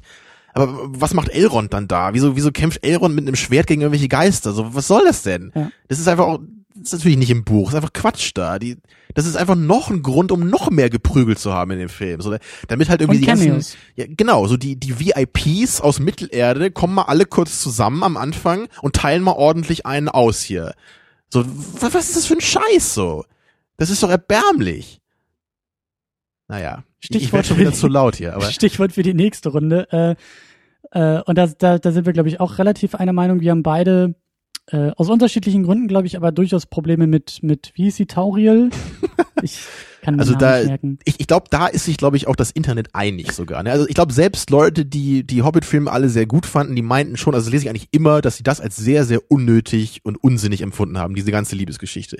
Das fing ja im zweiten Teil an, als äh, da die Zwerge in dieser, in diesem Wald da, in dieser Elbenfestung oder so eingesperrt sind, da im Kerker, wo Bilbo sie dann rausholt und da hat ja dann irgendwie Killy und diese Tauriel, die halt auch überhaupt nicht im Buch auftaucht. Ich glaube, die ist ja auch völlig fiktional, glaube ich, aus keinerlei, äh, äh, gar nicht aus Tolkiens Material, soweit ich weiß. Womit ich persönlich überhaupt kein Problem habe. Mir kann man ja alles verkaufen in diesen Filmen. ja, ich und mein- das ist, ich glaube, das ist auch nicht ich meine, dein großes ich- Problem, genau, dass ich nicht im Buch auch- drin ist, sondern eben, einfach genau, was ich- aus ich meine gemacht wurde. Das Ding ist, ich, ich finde es ja okay, wenn man aus irgendeinem Grund vielleicht einen neuen Charakter äh, schreiben würde, um den, also um irgendwas zu machen in dem Film, um irgendwelche losen Enden zu verbinden oder was auch immer. Aber hier hat man sich einfach einen Charakter aus den Fingern gesogen, nur um eine völlig sinnlose und absolut unsinnige äh, Liebesgeschichte da, äh, da, da reinzustopfen, die auch völlig irrelevant ist für den Plot, weil auch Killy völlig irrelevant ist für den Plot. Ja. Das ist ja auch mein großes Problem mit den ganzen Filmen. Ich, ich bin mir immer noch sicher, dass mindestens 50 Prozent dieser Zwerge nicht ein einziges Wort sagen in diesen ganzen Filmen. Die gucken einfach immer nur komisch rum. Da bin ich mir sicher. Wahrscheinlich nicht, aber ich, keine Ahnung. So, also mindestens 50 Prozent dieser Zwerge sind vollkommen belanglos, so, ja. Und, und, und Killy ist im Grunde einer davon. Ja. Aber natürlich ist er jetzt nicht mehr belanglos, weil er eben diese Liebesgeschichte hat. Und das war im zweiten Teil, da war das für mich so, okay, es war völlig unnötig. Aber jetzt im dritten Teil hat mich das halt wirklich aufgeregt und ich war, ich war offended dadurch, weil es auch so platt und klischeehaft und schmalzig und stumpfsinnig rübergebracht war. Ja. So Und- dieses, ja. wie, wie sie halt immer tonnenschwere äh, Dialoge haben, die, die haben doch irgendwie gar, nicht, gar keine Verbindung zueinander. Die finden sie wahrscheinlich heiß, weil die sich irgendwie einmal im Kerker irgendwie angeblinzelt haben. Ja. Ähm, und das, again, das ist für mich halt eher wieder dieser, der Punkt, wo ich irgendwie den Eindruck habe, dass Peter Jackson hier eher auf, auf, auf dem Niveau von äh, George Lucas mit dem Prequel Wollte ich gerade sagen. Das Ja, da hat man wieder das Gefühl, da muss doch noch irgendwie eine Liebesgeschichte rein, damit auch die kleinen Mädchen irgendwie was zum Schmachten haben. damit habe ich gar nicht so sehr das Problem. Ähm, das Problem ist einfach für mich die Qualität dahinter. So ist es irgendwie, ähm, also für mich war das Zeichen, okay, Peter Jackson kann selber einfach viel, viel schlechter Drehbücher schreiben äh, im Vergleich zu einer Buchvorlage, die er in Drehbuch umformuliert. Also die neuen Elemente, wie eben diese Figur und diese Liebesgeschichte, die werden ja hauptsächlich von Peter Jackson oder seiner Drehbuchcrew äh, sozusagen völlig neu geschrieben sein. Und das ist halt unglaublich sch- schwach und unglaublich schlecht gemacht. Wie du sagst, schmalzig, triefig. Ähm, da ist einfach nichts dahinter. So seelenlos wie die CGI-Effekte äh, in, einem, in einem Drachenkampf zuvor. Und dann kommt noch so erschwerend hinzu, wo ich mir dachte, okay, kann ich drüber hinwegsehen, weil ich finde es irgendwie cool. Sie ist so ein bisschen das weibliche Gegengewicht in dieser männerdominierten Mittelerde-Welt. Sie haben alle irgendwie ihre dicken Axte und, und Schwerter irgendwie über den Schultern und äh, äh, sie ist dazwischen und kickt halt auch Ärsche. Wo ich dachte, alles klar, sobald sie den Mund aufmacht, höre ich weg, aber die Action mit ihr ist ja cool. Nur um dann am Ende wieder diese typische und völlig überholte und über, überzogene und eigentlich schon, schon lange hinter uns gelassene Geschichte wieder aufzugreifen, dass ausgerechnet sie in Not und der Rettung bedarf. Genau, und, dann Legolas muss irgendwie Legolas seinen letzten kommen. Pfeil verschicken und und, und um, um sie dann gerade so zu retten von dem Ork, der sie umklammert hält und ihr die Kehle aufschlitzen will. Oder oh Gott, ey, es ist, so furchtbar. Ich, ich habe da sie auch an, wurde halt, sie wurde halt massiv degradiert in dem Moment. So alles, was vorher passiert ist, und da haben wir, glaube ich, auch im zweiten Teil schon drüber geredet. Auch diese, ich glaube, das war diese Geschichte da mit den Fässern, wie sie da irgendwie mit Legolas äh, äh, Neo aus der Matrix mäßig irgendwie in Zeitlupe durch die Gegend springt und sämtlichen Schwerten und Pfeilen ausweichen kann und fast schon irgendwelche übermenschlichen Fähigkeiten hat. Nur um dann jetzt im dritten Teil ganz stumpf irgendwie angesabbert zu werden vom Ork, der sagt, oh, lecker Mädchen und äh, Legolas muss sie retten oder was. Das ist Ja. so, das, also ich weiß nicht, was das soll, wo das herkommt und das das passt in diese Geschichte einfach nicht. Das passt in den Genau, Aufbau. und das wollte ich halt eben sagen. Deswegen kriege ich hier halt auch so dieses Gefühl, das wird halt einfach so reingeschoben, um halt irgendwie ein Element da noch reinzubringen, was halt nicht in der Geschichte ist und da auch nicht rein muss. Und das kommt eben durch diese, ich meine, die Liebesgeschichte wirkt für mich einfach völlig künstlich. Ja. Ich kann schon ein bisschen verstehen, was du sagst, dass man vielleicht auch mal eine weibliche Heldin haben will. Das finde ich eher noch nachvollziehbar und okay. Ja. Und auch im zweiten Teil, da hat sie halt auch irgendwie, da hat sie halt eine Menge gemacht immerhin. Sie hat halt viel gekämpft, ne? sie hat bei dieser Fässeraktion eine Menge gekämpft und später auch nochmal am Ende in dieser, ähm, äh, in diesem Lake Town. Aber hier hat sie, glaube ich, im Film wirklich zwei Minuten gekämpft. Das war, glaube ich, nur einmal in der Mitte des Films, wo sie ein paar Mal gekämpft hat und bevor sie, glaube ich, von diesem Ork dann da irgendwie äh, festgehalten wird oder so. Und vorher hat sie halt wirklich immer nur verheult in die Kamera Ja. geguckt. Ich, ich habe wirklich in der Mitte des Films dachte ich mir, macht die auch noch mal irgendwas anderes in dem Film? Ich bin mir sicher, dass das mindestens zehnmal im Film war. Sie guckt immer in dem gleichen Winkel in die Kamera und manchmal läuft ihr noch eine Träne die Wange runter dabei. Wenn sie halt gerade wieder Stress mit Killy oder mit Legolas hat und dann, oh, das ist so traurig. Und dann wird das Ganze natürlich eben gekrönt, was wir eben schon meinten, da mit dieser Szene, als sie über dem toten Killy kniet und, und dann diesen unfassbar cheesigen Monolog da hält. Oh, widerlich, ey. Da wollte ich wirklich nur noch kotzen.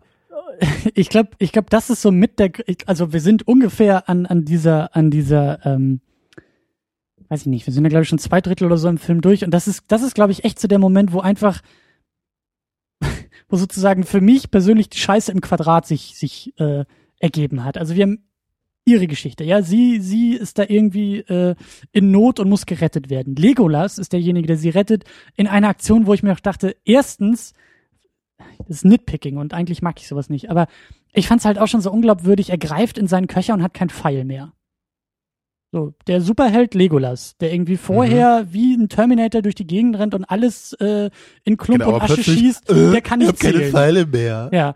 Und, und dann aber auch diese, dieser Moment, wo er da irgendwie diese, die Brücke stürzt ein und er rennt dann diese fallenden Steine noch so treppenmäßig wieder hoch, wo ich mir auch dachte, also erstmal das ganze Kino gelacht und ich hatte zuerst hat sich das für mich im Kinosaal sehr befreiend angefühlt, weil ich mir dachte, okay, also ich habe dein Lachen gehört und ich wusste, wir lachen aus dem gleichen Grund, weil es ja. einfach höchst absurd ist. Ich glaube, der Rest des Kinosaals, ich bin mir nicht sicher, ob sie die Absurdität gesehen haben oder es einfach cool fanden. Aber für mich war das echt so ein, so ein Lachen aus Verzweiflung, weil das kann nicht angehen. Das, das war halt, also ich saß da wirklich und dachte mir, okay, was kommt als nächstes? Kommt als nächstes Superman angeflogen? Kommt als nächstes irgendwie äh, was, was, geht in dieser Welt? Was ist das für eine Welt, in der das mhm. möglich ist? In der Legolas, ja, es ist klar, er muss im Herr der Ringe irgendwie auftauchen, deswegen kann er nicht sterben. Genauso wie Gandalf, genauso wie die meisten anderen Figuren, die irgendwie auch überhaupt keinen, keinen, keinen Grund zur Sorge für uns als Zuschauer haben. Okay, aber warum muss man das denn noch so inszenieren, dass ich irgendwie da sitze und sage, ich weiß nicht mehr, was in dieser Welt noch für Gesetze gelten? Gibt es da ja. so etwas wie irgendwie Gravitation noch? Ist, ist, was sind, was ist Gefahr? Was ist gefährlich in diesem Film? Was ist, äh, wo kann ich mitfiebern? Das ist für mich dann auf einmal alles so leer geworden. Und dann bin ich auch mhm. wieder bei den Prequels, wo ich sage, äh, alles klar, wenn die Jedis da irgendwie durch die Gegend fliegen können und alles ist möglich. Denn, denn ich, ich weiß nicht mehr, was ich glauben soll von dem Film. Das ist auch einer der wenigen Aspekte, wo ich irgendwie zumindest die Verbindung so zum Herr der Ringe noch sehe, einfach wie sich auch die Herr der Ringe Trilogie in der Hinsicht entwickelt hat. Da haben wir damals ja auch besprochen, so äh, in die Gefährten, da ist glaube ich das krasseste, was Legolas macht, irgendwie, äh, da kämpft er einmal gegen diesen Troll, glaube ich, in Moria, aber das ist noch relativ glaubwürdig, wie er das macht. Und am Ende, da rutscht er, glaube ich, einmal auf so einem Schild so eine Treppe runter, während ja. er so ein paar Pfeile verschießt. Das ist halt die große magische Action-Szene, ja? ja? Und das entwickelt sich halt immer weiter, bis er dann im dritten Teil eben, auch wenn es natürlich ganz cool ist, wie er da diesen Olifanten erlegt, aber das ist halt schon wieder sehr over the top dann und da geht's dann schon sehr ins Comichafte im Grunde. Und und das wird dann halt in den in den Hobbit-Filmen noch viel weiter ausgetreten. Und jetzt sind wir halt wirklich an dem Punkt, ja. wo er schon irgendwie die Schwerkraft überwindet, indem er irgendwie schneller springen kann als Steine fallen, so wie der wie der Coyote beim Roadrunner hier, so ne, ja. er ist so in der Luft und fast so unter sich, oh, ich muss fallen und dann müssen wir noch so in die Kamera winken und dann fällt er runter. Weißt du, so, ja, so, so, so diese, diese Logik ist das jetzt hier. So diese physikalischen Gesetze gelten in diesen Filmen. Ja. Wie bei Bugs Bunny.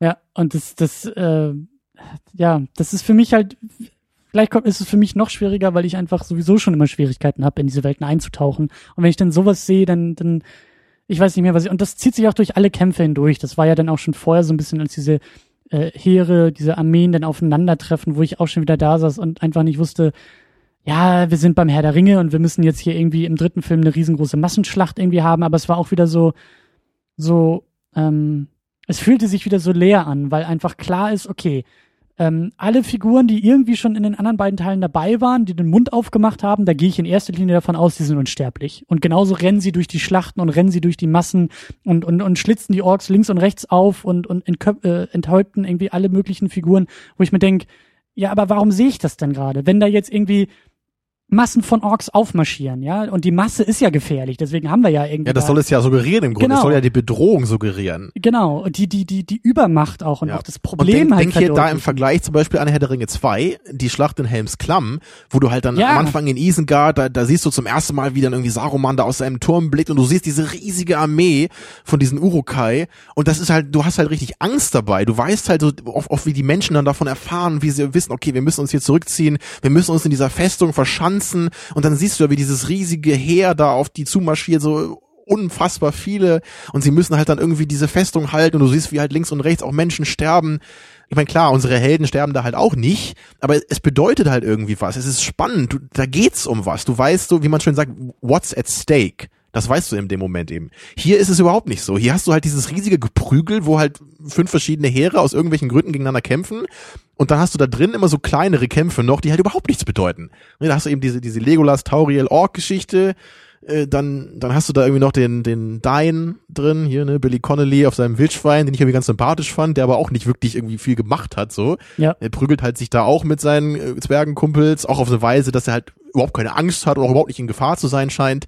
Also einmal zum Beispiel, da, da kommt Thorin dann raus und er redet mit, mit dem, mit dem Dine und die unterhalten sich da einfach kurz. So, Ach Mensch, schön, dass du auch hier bist, so. Und im Hintergrund sieht man, wie halt gerade irgendwie die anderen Zwerge sich da mit den Orks prügeln. Und, und die, die, die unterhalten sich einfach mal kurz für zehn Sekunden, da mitten in der Schlacht. Und, und ich soll jetzt irgendwie, soll ich da Spannung empfinden? Soll ich das Gefühl haben, dass die gerade in der Schlacht sind und in Gefahr sind, wenn die sich mal kurz irgendwie da herzlich umarmen?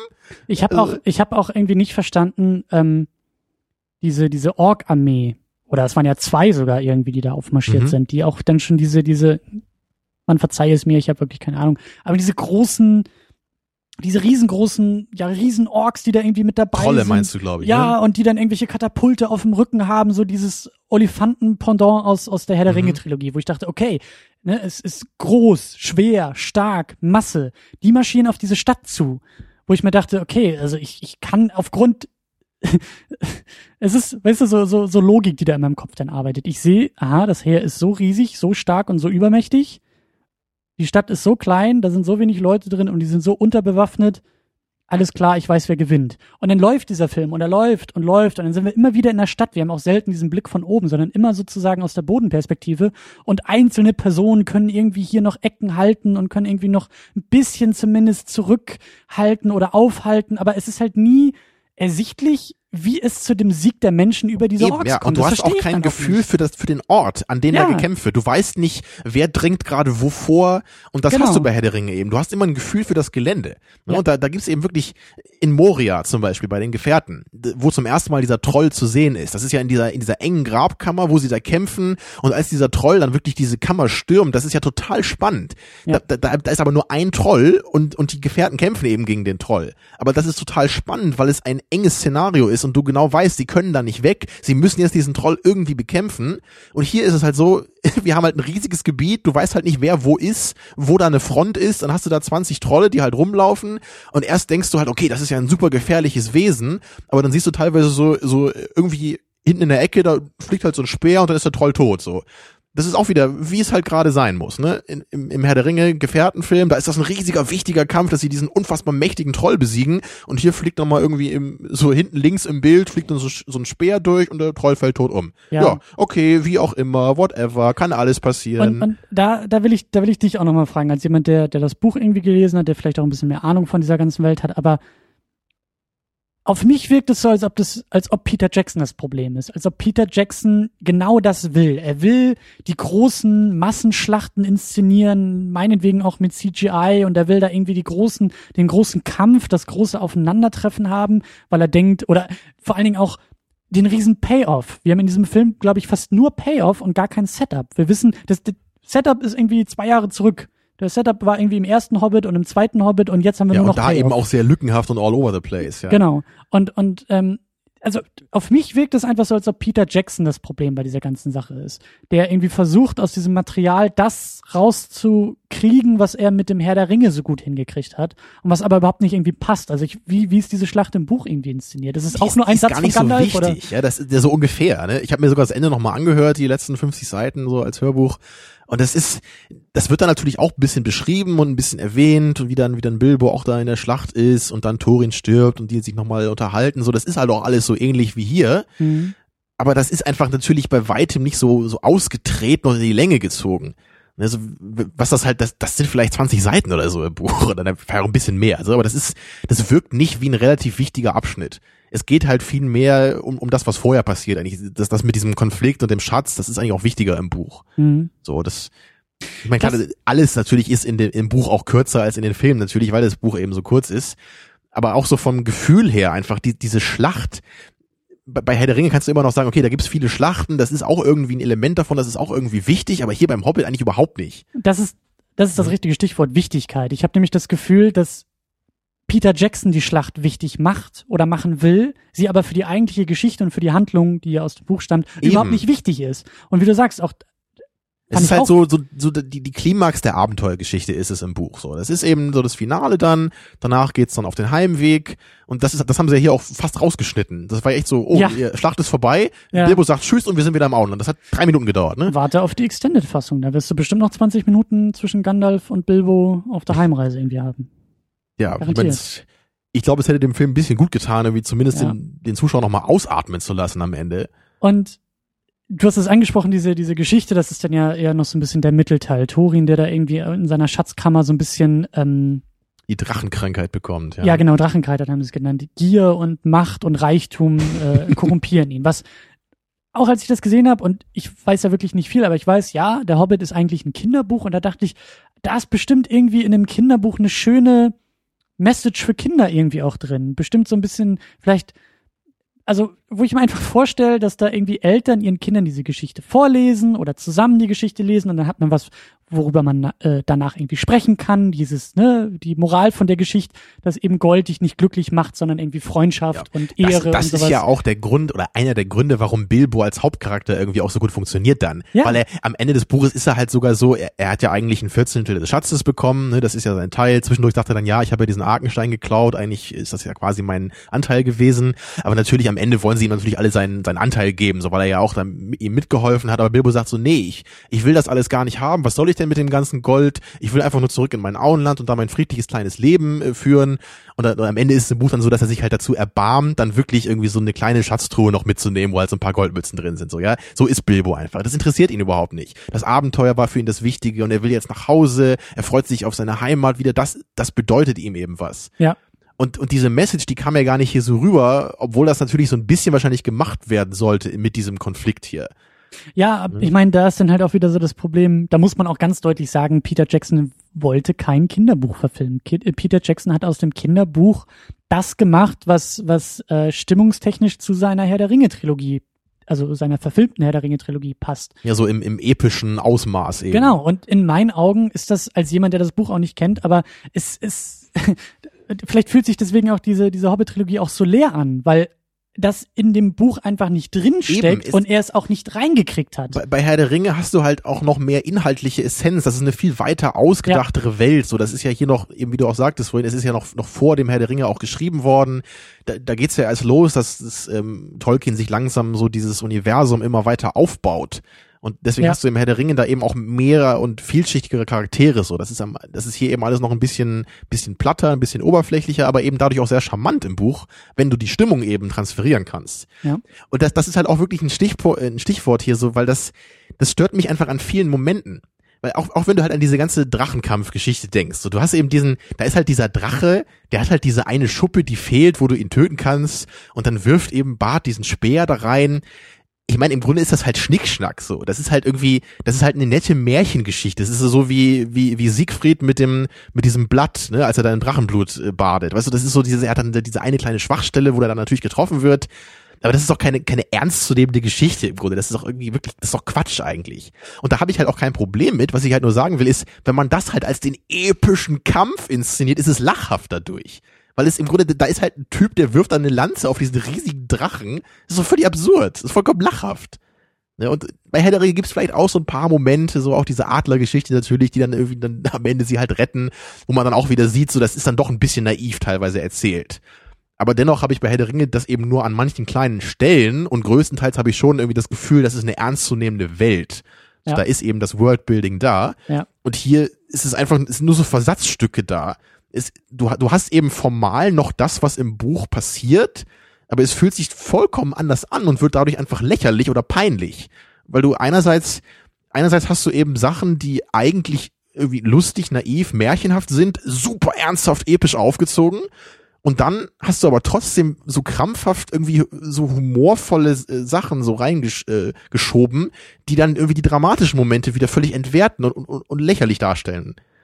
Ich meine, hier so, du, du hast einerseits eben diese krasse Schlacht, da, da geht es darum, wie dann im Grunde die Zwerge da ihre, ihre Heimat verteidigen müssen und die Elben werden links und rechts abgeschlachtet und die Orks rennen in die Stadt der Menschen und, und töten selbst die alten Frauen. Ja, und dann hast ja. du Cut und dann kommt irgendwie dieser eine große Troll, der so diesen, diesen Juggernaut-Anzug hat hier von X-Men 3, ne?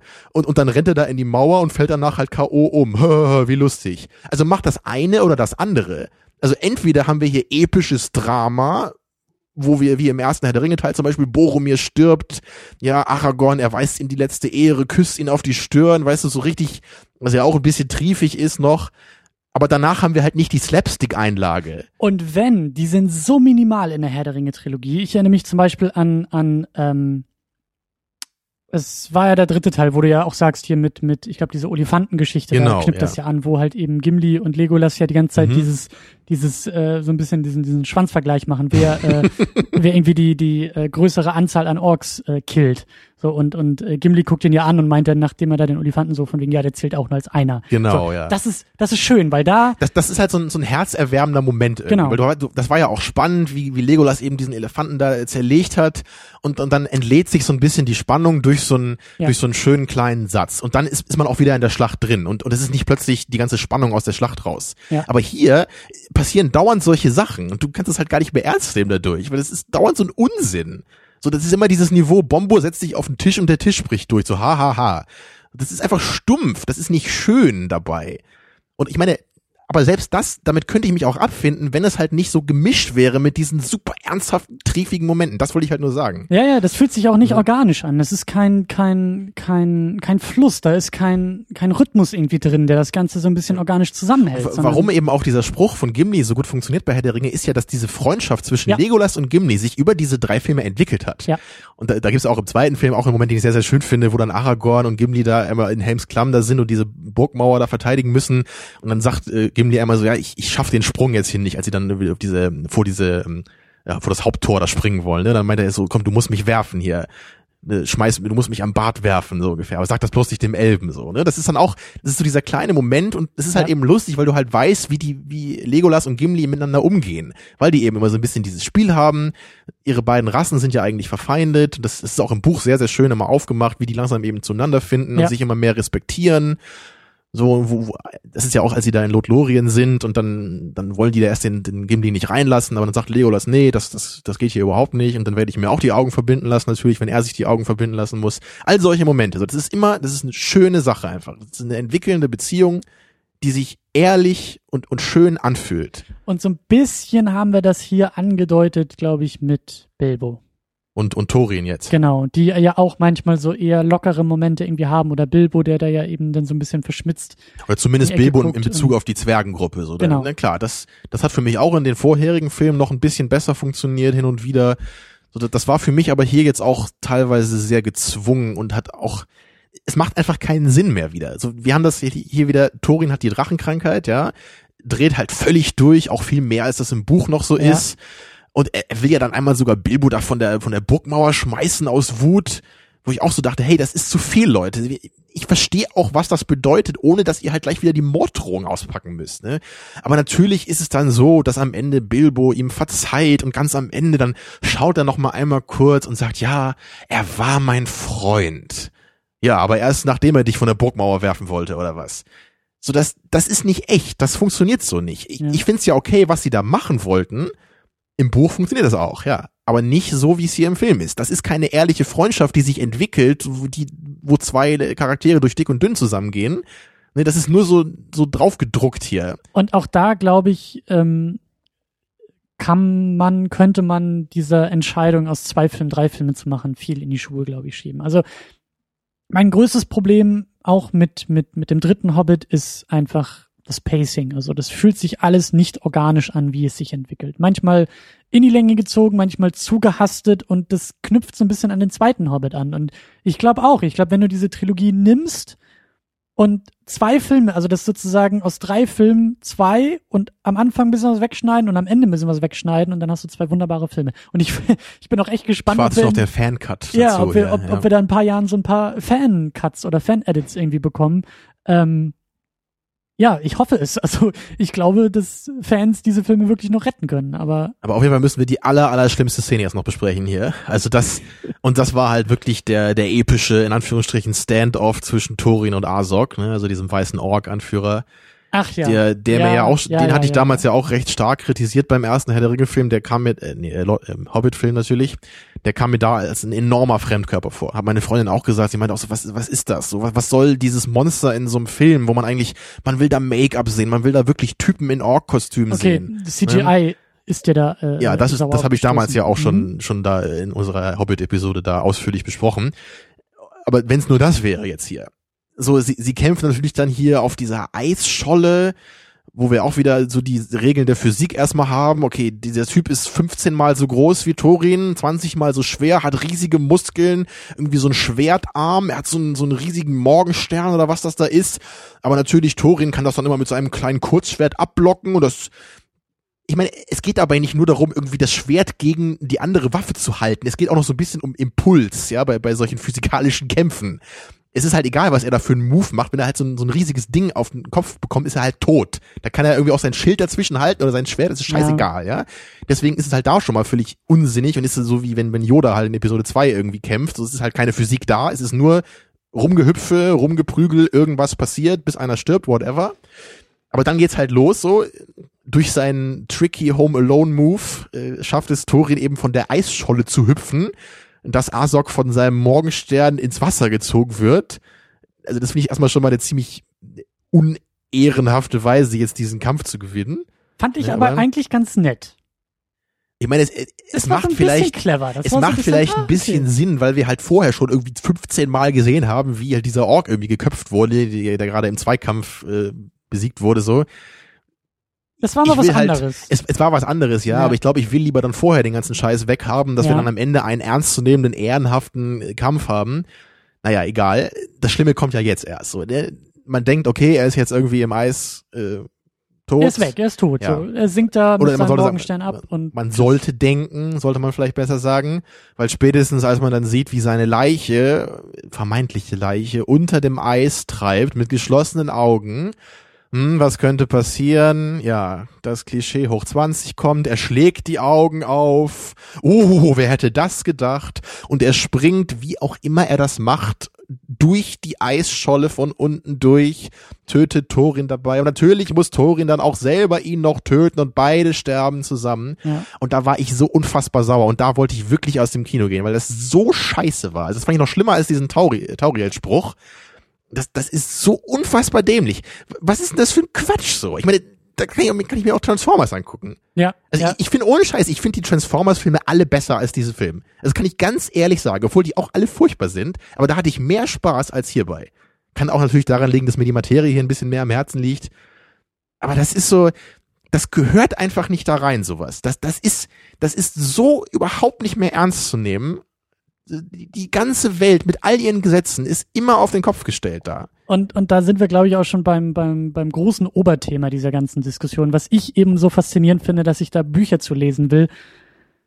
Es ist beide Male Peter Jackson. Wir haben Peter Jackson vor fast zehn Jahren vor mehr als zehn Jahren, der uns diese Herr der Ringe-Trilogie ja. ins Kino Und da muss ich nochmal meine Freundin zitieren, weil, ja. also man muss dazu sagen, meine Freundin ist nicht so die super Movie-Nerdin hier wie wir, die kennt jetzt nicht so viele Filme und sie meinte halt nur jetzt, nach, nachdem wir den Film gesehen haben, was, das ist auch von Peter Jackson, der die äh, Herr der Ringe-Filme gemacht hat?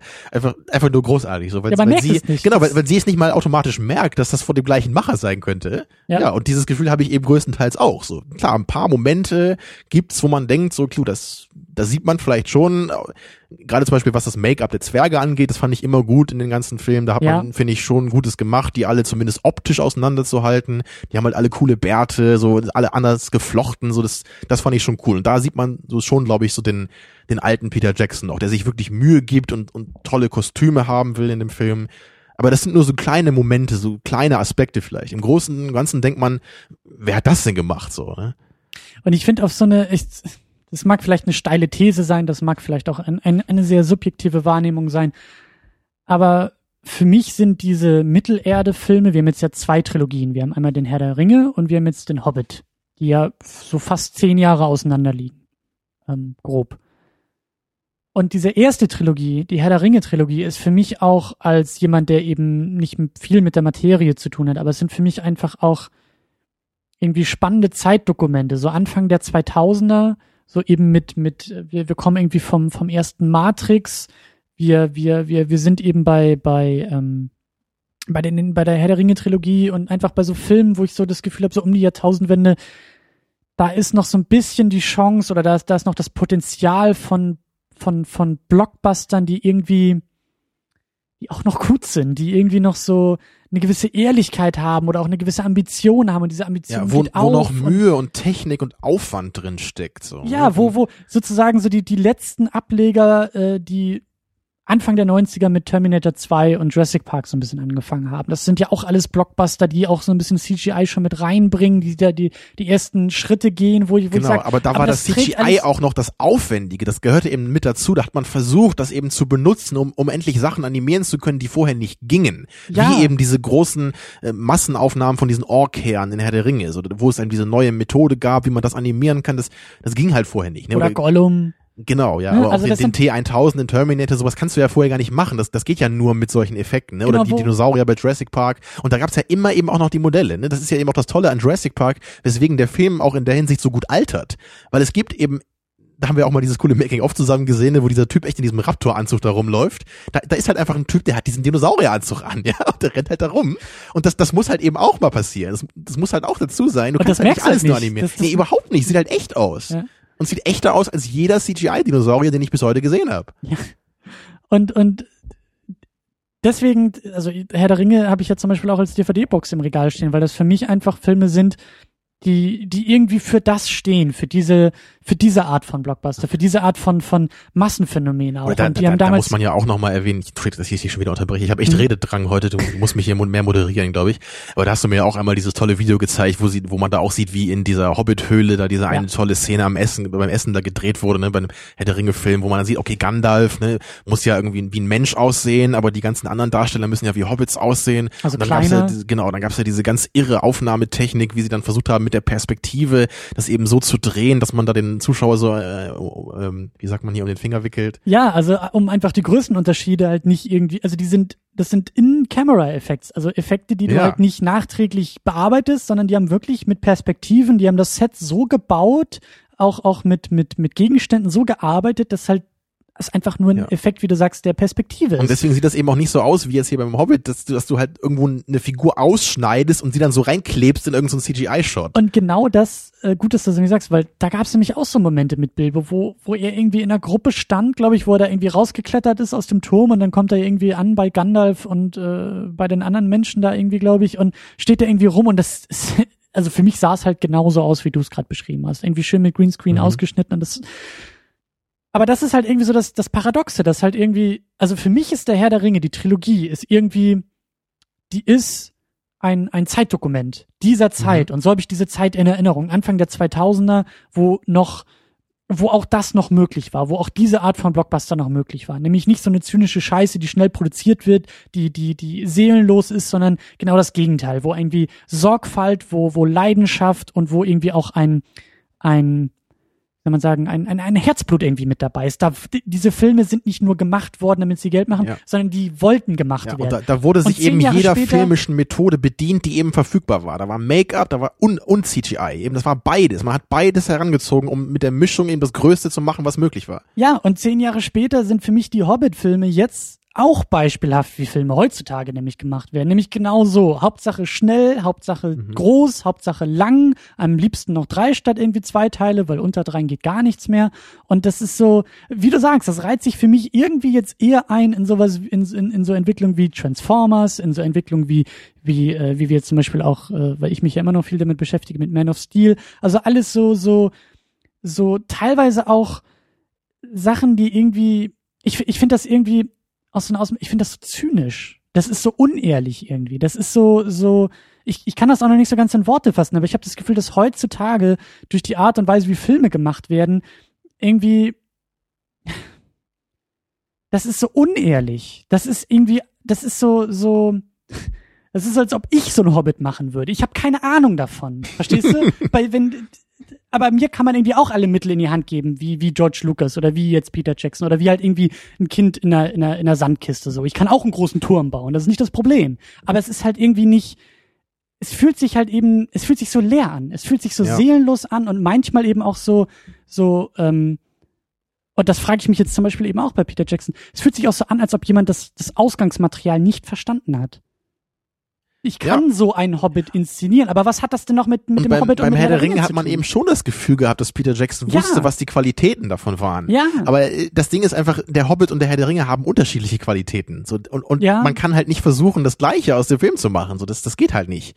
Und ich, ich weiß aber nicht, ob wirklich, ob wirklich der Hobbit versucht, genau das Gleiche zu sein wie Herr der Ringe, aber so, so in, in, in den größten Momenten irgendwie schon, finde ich. Da, das wird immer auf, auf groß und episch und alles steht auf dem Spiel gemacht, obwohl es das eigentlich nicht ist. Ne? Es ist die gleiche Formel, aber, aber ich habe eben auch das Gefühl, dass Peter Jackson, er hat es verlernt, diese Filme zu machen. Wie ein Musiker, der irgendwie nach, nach zehn Jahren oder so ähm, wieder zur Gitarre greift und wo du das Gefühl hast, ja. wo, wo, wo, du, wo du auch da noch anfängst, Feuer nicht mehr da. wo du so, auch ne? anfängst zu hinterfragen, Moment mal, war das damals vielleicht nur Glück? Hat er damals, die, die Lieder, die er damals gespielt hat, waren die eigentlich so gut, wie ich sie in Erinnerung habe? Oder jetzt, wenn ich sehe, wie er hier auf der Bühne steht und, und, und rumstümpert, ich, ich, ich, ich, kann, ich, ich kann das einfach Ja. nicht verstehen. Ich kann das aber nicht das ist es ja wahrscheinlich, ich meine, ich, glaube, es ist fast egal, welche Musik man hört, würde ich sagen, aber es, es ist doch eigentlich fast immer so, wenn es wirklich so Künstler gibt, die irgendwie wirklich 15, 20 Jahre oder noch länger am Werk sind. Ich meine, klar, da gibt's auch Ausnahmen, sicherlich, aber meistens habe ich immer das Gefühl, da ist es irgendwie so, da, da ist irgendwann das Feuer einfach weg. Und da hat man das Gefühl, ach, die machen schon wieder ein Album, also eigentlich habe ich das Gefühl, irgendwie nach, nach zehn Jahren hätten die irgendwie, äh, vor zehn Jahren hätten die eigentlich schon mal aufhören können, so, das, und bei, bei einer meiner Lieblingsbands, äh, ISIS heißt die, ist ein bisschen eingeholt leider von der politisch, politischen Realität gerade. Aber die, was ich an denen halt immer so toll fand, ist halt wirklich, die haben halt ungefähr so eine zehnjährige Karriere gehabt.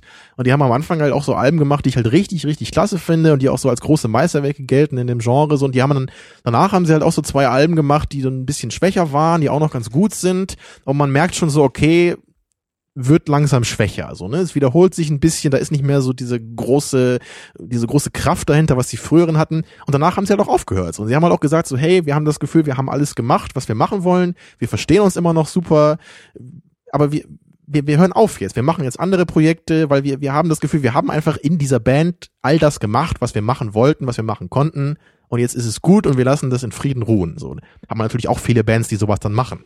Aber oft ist es ja echt so eher dieses, und da kommt noch ein Album und noch ein Album und noch ein Album, ne? Für und, mich- und ACDC macht irgendwie noch das- das- nach 35 Jahren ihre, ihre, ihre Reunion oder keine Ahnung, weißt du, so, sowas halt, ne? Das ja, ist so, wobei, hm. ich wollte, ich wollte gar nicht so eine große Musikdiskussion, aber mit, es war jetzt mit nur so ein Beispiel. Ja, halt, aber ne? mit der Das- Metapher, ich, für mich ist es eher so, als ob, ich habe nicht viel Ahnung von ACDC, aber als ob jetzt irgendwie ACDC ankommt, äh, sich irgendwie anzieht wie Lady Gaga und irgendwie meint, weil das populär ist und weil das die Leute interessiert, solche Musik machen ist so wie bei, bei, bei Korn, oder? Die machen doch jetzt auch Dubstep. Ja, ich glaub, So ja, ja, ja, cool. genau. So, haben so angefangen als irgendwie als so, so depressiver New Metal, so Anfang der 90er und jetzt, also, we have evolved into a Dubstep Band. So, nee, ihr habt einfach gesagt, wir machen jetzt Dubstep und gut ist so. Genau das. Und das ist für mich halt so, so, ähm, vielleicht bin ich da auch ein bisschen geprägt, weil, weil da hat Viggo Mortensen nämlich auch in einem Interview, glaube ich, auch so ein bisschen seinen Unmut geäußert zu, zu Peter Jackson. Er hat auch gesagt, er hätte sich mehr gewünscht, dass Peter Jackson so ein bisschen wieder zu seinen Ursprüngen zurückgekehrt wäre. So dieses, dieses, ähm, dieses Problem, dass er jetzt, und das sehe ich auch, und das ist dann wieder ein bisschen der Vergleich auch zu George Lucas. Ich glaube, Peter Jackson, also ich frage mich, wie diese Filme so entstehen konnten. Hat Peter Jackson das gleiche Problem, dass einfach niemand mehr in der Lage ist, ihn, ihn irgendwie auch, auch zu widersprechen und irgendwie auch zu hinterfragen, was er da tut? Glauben Oder wurde Sie alle, er vielleicht mehr dazu gedrängt, auch als wir vermuten? Es kann natürlich kann auch auch sein. sein, dass das Studio sehr viel gesagt hat, wir wollen drei Filme, wir wollen ganz viel Action, wir wollen ganz viel CGI, weil das macht man heutzutage so, ne? Das ist auch guck dir Transformers an, guck dir Avatar an, das sind die Filme, die Geld einspielen hier. Klar, So, ne? klar, klar. Ja. Aber ja, natürlich, das, äh, Peter Jackson kann genauso gut das Opfer sein. Deswegen will ich ja unbedingt diese, diese, Diese Autobiografie von ihm haben, ja. Äh, nicht Autobiografie. Ich will wirklich, dass da, ich will, ich will, die, ich will Viggo Mortensens Buch lesen. Ich will, dass ich Mhm. solche Leute, die halt in, in, ne, die halt eher in der Entfernung. Aber äh, das ist, gucken. genau, wie wenn du über Iron Man 2 was wissen willst, dann guck dir lieber an, was, was Mickey Rourke dazu sagt, Genau. ne? Und nicht, was irgendwie die, die, der Director sagt, weil der halt nicht sagen darf, so, ne? So, Genau das. So, da muss man halt gucken, so, wer sind die Leute, die sich trauen, was über das, die Produktion zu sagen. Ich finde das bei Iron Man 2 nur so lustig, weil der echt dann irgendwie Mickey Rourke erzählt hat, er ist halt nach Russland gefahren, um sich halt diesen Akzent da anzutrainieren und, und immer seine Rolle im Film ist halt irgendwie so, hä, whatever, also ist halt irgendein so komischer Villain, macht, verstehst du überhaupt nicht, was das alles soll. Aber da siehst du irgendwie, er, er wollte halt eigentlich wirklich was Gutes machen, er wollte sich Mühe geben, ja, und ich glaube, der John Favreau hat auch den gemacht, glaube ich, ne? Der Ja, war ja nicht den Director zweiten, und ich glaube, der wollte auch, er wollte auch einen guten Film machen, also, aber irgendwie die durften halt nicht. Und dann dann war halt der Cut da und so, nee, das müssen wir andersrum schneiden. Das ist mir hier zu Avantgarde. Der Film geht ja irgendwie teilweise Risiken ein. Das können wir nicht machen. Das müsst ihr alles neu umschneiden. Also ja, okay. Ja, und, und Mhm. deswegen ist es halt irgendwie, also so habe ich jetzt die Hobbit, so schließe ich die Hobbit-Filme für mich irgendwie auch ab. Das ist halt irgendwie so, so, ja, so ist heutzutage irgendwie auch, das ist irgendwie der Standard im Kino. Da sind Das wir wieder beim Zeitdokument ja. irgendwie. ne? Und, Ja. und dazu muss ich irgendwie auch sagen, wir, wir, wir reden ja wirklich oft hier über CGI und es, es kommt irgendwie immer wieder und ich hoffe irgendwie nicht, dass wir den Leuten damit so auf die Nerven gehen hier. Aber ich muss halt für mich einfach sagen, es ist einfach ein unfassbar großes Problem für mich. Es ist das größte Problem, was ich jemals irgendwie in der Filmgeschichte so erkennen kann. Und ich, ich muss irgendwie auch immer wieder das anprangern, weil es einfach mir meine Filme kaputt macht. Es ist es, es brennt mir einfach auf der Seele, das immer wieder zu kritisieren, weil ich inzwischen, ich, ich bin nahezu an dem Punkt, irgendwie gar nicht mehr ins Kino zu gehen. Ja. Ich, ich bin wirklich inzwischen, deswegen, ich interessiere mich dann auch eher für, glaube ich, sowas wie Lynch inzwischen. Ich will halt irgendwie noch die Künstler sehen. Ich will halt die Leute machen, die eine Vis sehen, die eine Vision haben. Die, die halt nicht sagen, oh, jetzt schießen alle in digital, jetzt mache ich das auch. Sondern nee, ist mir doch scheißegal, was die anderen machen. Ich, ich werde weiter analog drehen. So, ich will Leute haben, die so eine Einstellung haben. So, die, die nicht einfach alles mitmachen, was das Studio denen sagt und und das, das, das kommt für mich, das kommt für mich eben auch noch so erschwerend hinzu. Haben wir ja auch gar nicht am Anfang erwähnt, aber es ist, glaube ich, mittlerweile klar. Wir haben den Film ja auch nicht in 3D oder in High Frame Rate geguckt und auch das ist für mich irgendwie so bezeichnend für die Zeit. Genau das, ja. So dieses, das macht, das macht ja noch, noch zeitdokumentiger. Ja, dieses Gimmick, was da so rangeflanscht ist, wo ich irgendwie auch das Gefühl habe von, es ist, es ist unnötig und ja, ich will nicht sagen, dass das jetzt irgendwie, also das mag irgendwie auch toll sein, das kann auch irgendwie passen oder so, aber von außen betrachtet ist es halt irgendwie, es ist beliebig. Es ist jetzt irgendwie so ein, so ein, so ein, so ein Gimmick, was raufgeflanscht wird und egal wie gut es funktioniert oder wie schlecht es funktioniert, das können wir nicht beurteilen, aber es ist halt einfach genauso unnötig wie vielleicht diese Hobbit-Trilogie. Oder wie, wie, wie, wie das, was Peter Jackson mit der Hobbit-Trilogie vorhatte. Es ist so, ich weiß nicht, also es, ich bin sehr, sehr enttäuscht von der ganzen Nummer. Und auch rückblickend, ich habe auch mal den, den King Kong von ihm gesehen und den fand ich auch sehr, sehr, sehr schwach für das, was irgendwie, äh, ähm, für das, was Peter Jackson vorhatte und möglich gewesen wäre. Und von wann ist der eigentlich? 2005, 2006? Ich glaube ja. So? Und, und eigentlich, also das ist jetzt nämlich auch die Frage, wie geht man mit, oder wie gehe geh ich mit Peter Jackson um? Ist jetzt die Herr der Ringe Trilogie die Ausnahme oder die Regel? Oder ist die Orbit-Trilogie und King Kong, die ähnlich schwach sind, die Regel oder die Ausnahme? an seinen ganz frühen Filmen sieht man ja eigentlich, dass er schon Bock hatte, irgendwie praktische Effekte zu benutzen. Ne, in seinen aber nicht nur die Effekte, sondern da, auch, ne? die, auch, die, auch die Qualität ja, und auch genau. die Auseinandersetzung. Aber da, da hat man nämlich schon das Gefühl, auch wenn das irgendwie im Grunde ja irgendwelche Quatsch-Trash-Filme sind, die er da früher gemacht hat, aber da steckt irgendwie Liebe drin ne, ja. ne, dabei. Er ist halt irgendwie so ein liebevoller Filmnerd eigentlich. Da hatte man das Gefühl. Deswegen war das ja auch so toll, dass gerade so jemand jetzt diesen Herr der Ringe, äh, dieses riesige, monumentale Werk verfilmen durfte. Weil das ja eigentlich immer die Leute sind, die die am besten dazu geeignet werden, die kommen halt nicht daran. Ja. Genau wie halt ich Präsident sein sollte, aber natürlich nicht daran komme. Präsident von Amerika oder der Welt wahlweise. Ach so. Und deswegen versuche ich ja mit dem Podcast hier immer, ne, dich zu bewerben. Ja, aber die besten Leute werden es halt nicht, ne? Das äh, ist halt das äh, Problem. Ja, ja. Ich weiß auch gar nicht, ob wir überhaupt irgendwie noch zu so einem zu so einem Abschluss finden oder eher in so einer enttäuschten Stimmung ja, also irgendwie ich, aufhören müssen. Ich, ich, ich so weiß auch nicht so richtig. Ich meine, der Film ist ja in Amerika noch gar nicht angelaufen, was ja sehr ungewöhnlich ist, dass, hier, dass ja. wir den jetzt erst sehen, so vor der großen Review-Flut. Ja. Aber ich, ich habe halt so ein paar Reviews überflogen und ich, also ich, ich sehe schon auch oft, dass, dass viele den auch schlechter finden jetzt als irgendwie den zweiten Hobbit-Film. So viele scheinen den, glaube ich, am besten zu finden. Ich ja eher so den ersten aber, aber teilweise lese ich dann auch einfach so Sachen, wie das, ich kann überhaupt nicht verstehen, wie man den Film kritisiert. Und das war das Beste, was ich seit langem gesehen habe. Und die Hobbit-Trilogie ist eh viel besser als Herr der Ringe. Und ich, und ich, ich weiß halt nicht, ob das alles nur Fünfjährige schreiben. So, oder ob das alles bezahlte Fake-Reviews sind. So, oder ob oder das alles bezahlte Fünfjährige yeah. sind. so, das ist, das ist wirklich so, das ist auch wieder so ein Beispiel, wo ich, ich kann das einfach nicht, ich kann mir das einfach nicht vorstellen. Das es geht für mich nicht in meinen Kopf, wie man diesen Film überhaupt nur akzeptabel finden konnte. Und deswegen war das für mich so, auch das Kinoerlebnis so surreal, weil ich hatte auch, ich hatte kein, kein Gefühl für den Kinosaal so richtig. Als die Tür am Ende aufging, als Bilbo da in seinem, in seinem Häuschen irgendwie ankommt, da war ein Raunen im, im Saal zu hören, ein Oh. Ich weiß nicht, ob du das mitgekriegt hast. Ich, da war ich schon nahezu ohnmächtig. Da hast du schon geschlafen, ich glaube ja. ja. Aber ich, ich, ich, also ich bin auch gespannt. Also ich bin auch auf die Kommentare gespannt. Kommentiert mit uns, lasst uns wissen, wie ihr den Film findet, ob wir jetzt irgendwie die Anomalie sind oder ob das irgendwie auch andere sehen. Aber ich weiß nicht, ich, ich, ich bin da auch sehr, sehr irritiert ja. von, von, von dem, ich, was ich so Ich bin halt auch, lese. ich bin halt auch gerne bereit, irgendwie mit, mit Leuten darüber zu reden, die den Film sehr gut fanden. Was ich aber irgendwie nicht so ab kann, ist halt so dieses, dieses blinde Euphorische, das hast du ja oft bei diesen Reviews, oh, das war so toll und das muss man im Kino sehen, das war so aufregend und spannend und viel besser und kürzer und knackiger als die anderen Horrorfilme, so, äh, nee, Horrorfilme, Hobbit-Filme wollte ich sagen.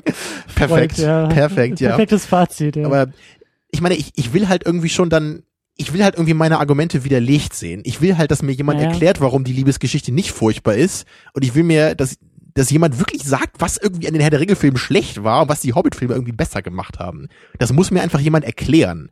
So ich, sonst, sonst kann ich mich darüber nicht unterhalten. Das geht so nicht. Ich habe das Gefühl, ich habe hier lang und breit beschrieben jetzt, was ich halt nicht mochte und warum. Und, und halt auch immer versucht, irgendwie das Positivbeispiel aus den Herr der Ringe-Filmen heranzuziehen. Und ich meine, im Grunde musst du ja die Herr der Ringe-Filme scheiße finden, um die Hobbit-Filme gut zu finden, denke ich immer. Ich habe das Gefühl, beides geht nicht. So, das, weil die ja, die laufen ja diametral gegeneinander in vielerlei Hinsicht. So, du, ich meine, oder ist es halt so wie bei Star Wars wieder, dass du einfach, die, du hast halt die Fanboys, die sich halt einfach nur freuen, irgendwie Mittelerde auf der Leinwand zu sehen.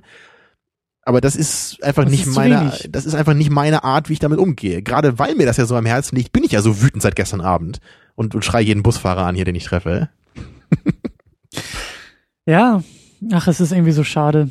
Und das irgendwie auch so als, als fast schon Abschluss des Kinojahres ist irgendwie so, Ja, weißt du, also wir, wir schließen die Diskussion noch ab, aber es war für Mhm. mich auch echt, ich, ich musste, ich musste im Kino echt den Drang zum Handy zu greifen und mich mit anderen Dingen zu beschäftigen, echt sehr, sehr unterdrücken. Ich saß da wirklich und habe angefangen, über meine E-Mails nachzudenken und über Dinge, die ich sonst noch zu tun habe, äh, sobald ich irgendwie den Kinosaal verlasse. Und das ist echt schade gewesen. Und ich saß auch wirklich, also ganz, also wenn es richtig schlimm wurde, wenn es wirklich wehtat im Kopf und wenn ich wirklich so wie du am liebsten irgendwie irgendwo reingeschlagen hätte, habe ich mich hingesetzt, aufrecht hingesetzt und gesagt, denk dran, du willst den Film gut finden. Du willst den Film gut finden. Du ja. ich war hier, ja auch dabei. Das, ja, aber es ich ging war nicht. in der, das, das, das habe ich gar nicht gesagt hier. Ich war ja wirklich, beim ersten Hobbit war ich halt sehr hoffnungsvoll. Da habe ich wirklich auf sowas gehofft, was halbwegs so gut ist wie Herr der Ringe. Vielleicht habe ich nicht bekommen, okay. Beim zweiten Film habe ich mich da mehr drauf eingestellt, hat funktioniert. Ich fand den Film ein bisschen schwächer, aber ich fand ihn trotzdem gut. Er hat mich nicht gelangweilt, fand ich okay. Und ich bin mit der gleichen Einstellung wieder hier reingegangen. Ja. Ich bin nicht mit verschränkten Armen ins Kino gegangen und gesagt, das wird ja so scheiße. Ich habe ich hab einfach gedacht, okay, ich hoffe, es wird genauso gut wie der zweite, dass ich einen netten Kinoabend hatte, der mir unterhaltsame Action gegeben hat, ein bisschen Fantasy-Feeling und das Ganze irgendwie abrundet. Und ich habe es einfach in, in keinster Weise bekommen. Also deswegen, der Film hat für mich da eine riesige Kluft zu den ersten beiden Filmen. Das, Ja. da, fällt für mich so viel noch mehr zusammen als vorher. Und da fällt mir auch, auch noch ein, ich wollte ja auch noch eine Sache sagen hier, und zwar, also ich, ich denke ja auch so, wenn ich mir diesen Hobbit-Film irgendwie so angucke, das ist halt Fantasy, finde ich cool. Ich liebe Herr der Ringe, ich liebe auch Filme wie Conan. Ich, ich kann mir auch wirklich im ersten Hobbit-Film, ich kann mir das eine Dreiviertelstunde angucken, wie da einfach diese Zwerge bei Bilbo zu Hause sind und da irgendwie über, über Fantasy-Sachen reden und dieses Lied singen. Ich finde das schön, so, das, das gibt mir was, ja. Und ich liebe auch Actionfilme. Ich, ich kann mir irgendwelche John Woo Hongkong-Filme, das kann ich mir jeden Tag angucken, ja. The Raid. Ich, ich finde sowas klasse. Und im Grunde ist der Film ja beides und ich, ich hasse diesen Film. Es, es geht überhaupt nicht. Und ich meine, und ich, muss halt deswegen daran denken, an diesen, den, den solltest du auf jeden Fall verlinken, diesen YouTuber, der ist echt großartig, dieser Every Frame a Painting heißt der. Den, den kenne ich durch dich, weiß gar nicht, woher du den kennst.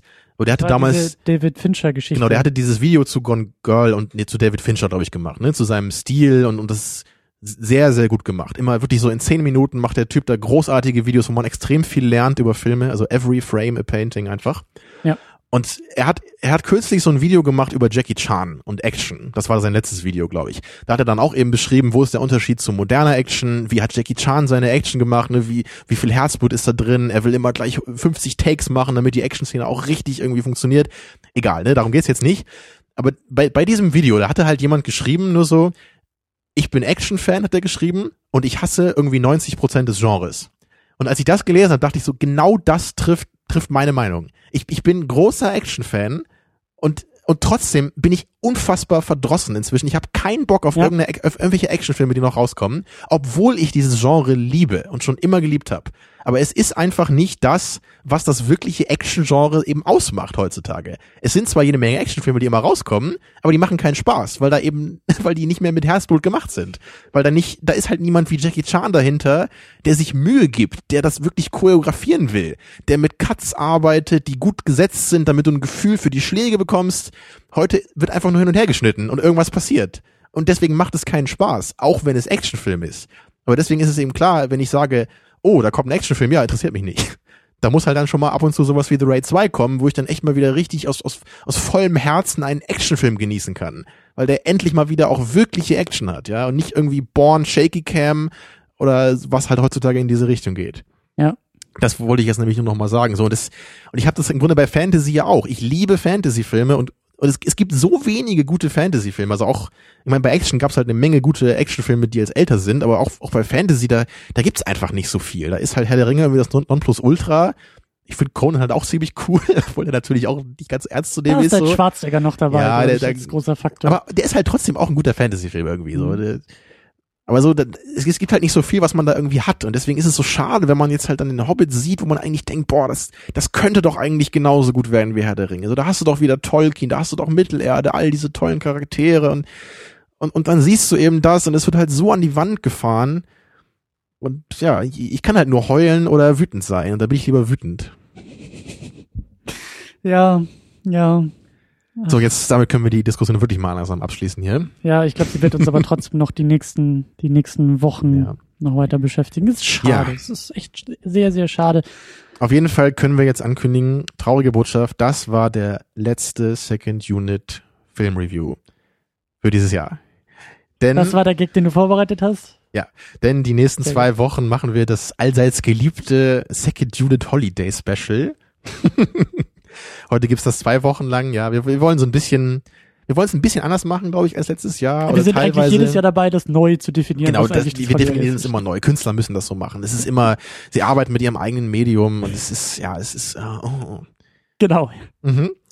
Ja, wir wollen einfach in den nächsten beiden Wochen ein bisschen das Jahr Revue passieren lassen. Wir wollen noch mal gucken, was haben wir im Kino geschaut, was haben wir hier in der Episode, äh, in, in der Sendung besprochen, Ja. was lag uns da besonders am Herzen, was hat uns da besonders beeindruckt, verändert, Vor all allen, Dingen, sowas. vor allen Dingen, also jetzt gut beim Hobbit, äh, den werden wir wahrscheinlich auch noch ein bisschen aufgreifen, aber was hat uns vielleicht auch ein bisschen noch beschäftigt über das Jahr hinweg? Wo haben sich Mhm. vielleicht auch Einstellungen geändert oder was ist uns nochmal aufgefallen? Vielleicht haben wir auch Filme irgendwie ein zweites, drittes Mal nochmal geguckt und irgendwie neue Genau. Sachen entdeckt. Außerdem all wollen wir, Sachen. das wollen wir nämlich diesmal machen, dass wir auch ein paar Sachen ansprechen. Einfach, was haben wir persönlich dieses Jahr geschaut? Ja. Jetzt nicht im Podcast. Ja. Das, also viele Podcasts machen das ja auch einfach so, dass irgendwie ein oder zwei der äh, Diskussionsteilnehmer vielleicht einen Film gesehen hat und das dann den anderen erklärt. Finde ich jetzt meistens immer so ein bisschen schwierig, weil dann immer so viel Zeit verloren geht, einfach, dass der eine dem anderen den Film erklären muss. Aber vielleicht Und so jetzt Die Diskussion einmal. ist auch nie auf Augenhöhe dann. So. Genau das, ne? Aber deswegen gucken wir natürlich normalerweise den Film immer zusammen und auch genau vorher, wenn es geht, damit wir eben immer auf einer Höhe sind, beide den Film super präsent haben. Aber jetzt so für eine Sendung ist das, glaube ich, mal okay, dass wir das machen. Ne? Und auch natürlich machen wir das nicht nur so. Aber da wollen wir deswegen in den nächsten zwei Wochen mal das Ganze ein bisschen ruhiger angehen lassen, hier in Ferienstimmung. Genau.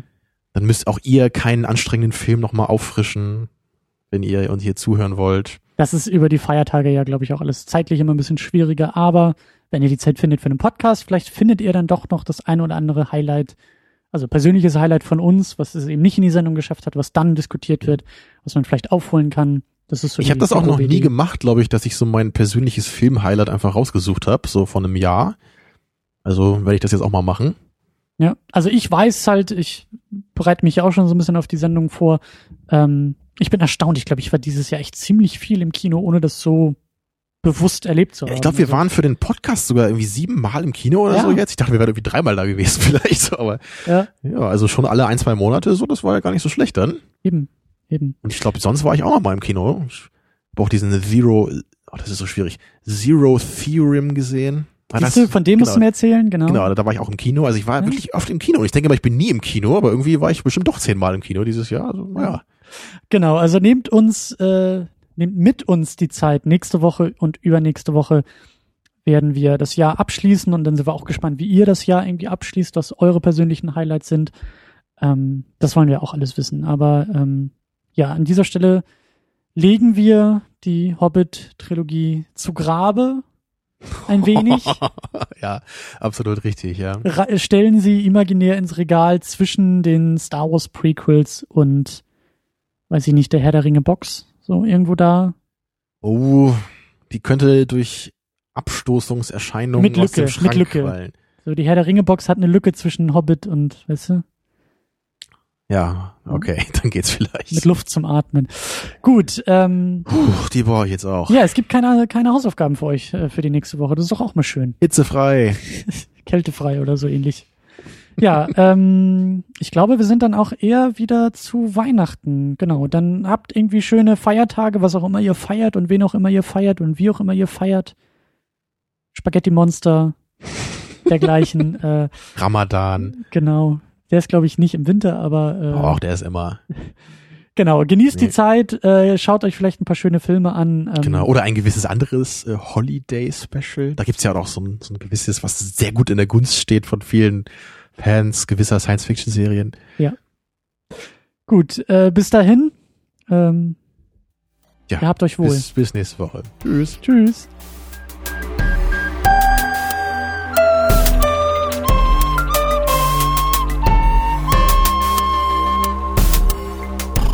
Second Unit. Second unit.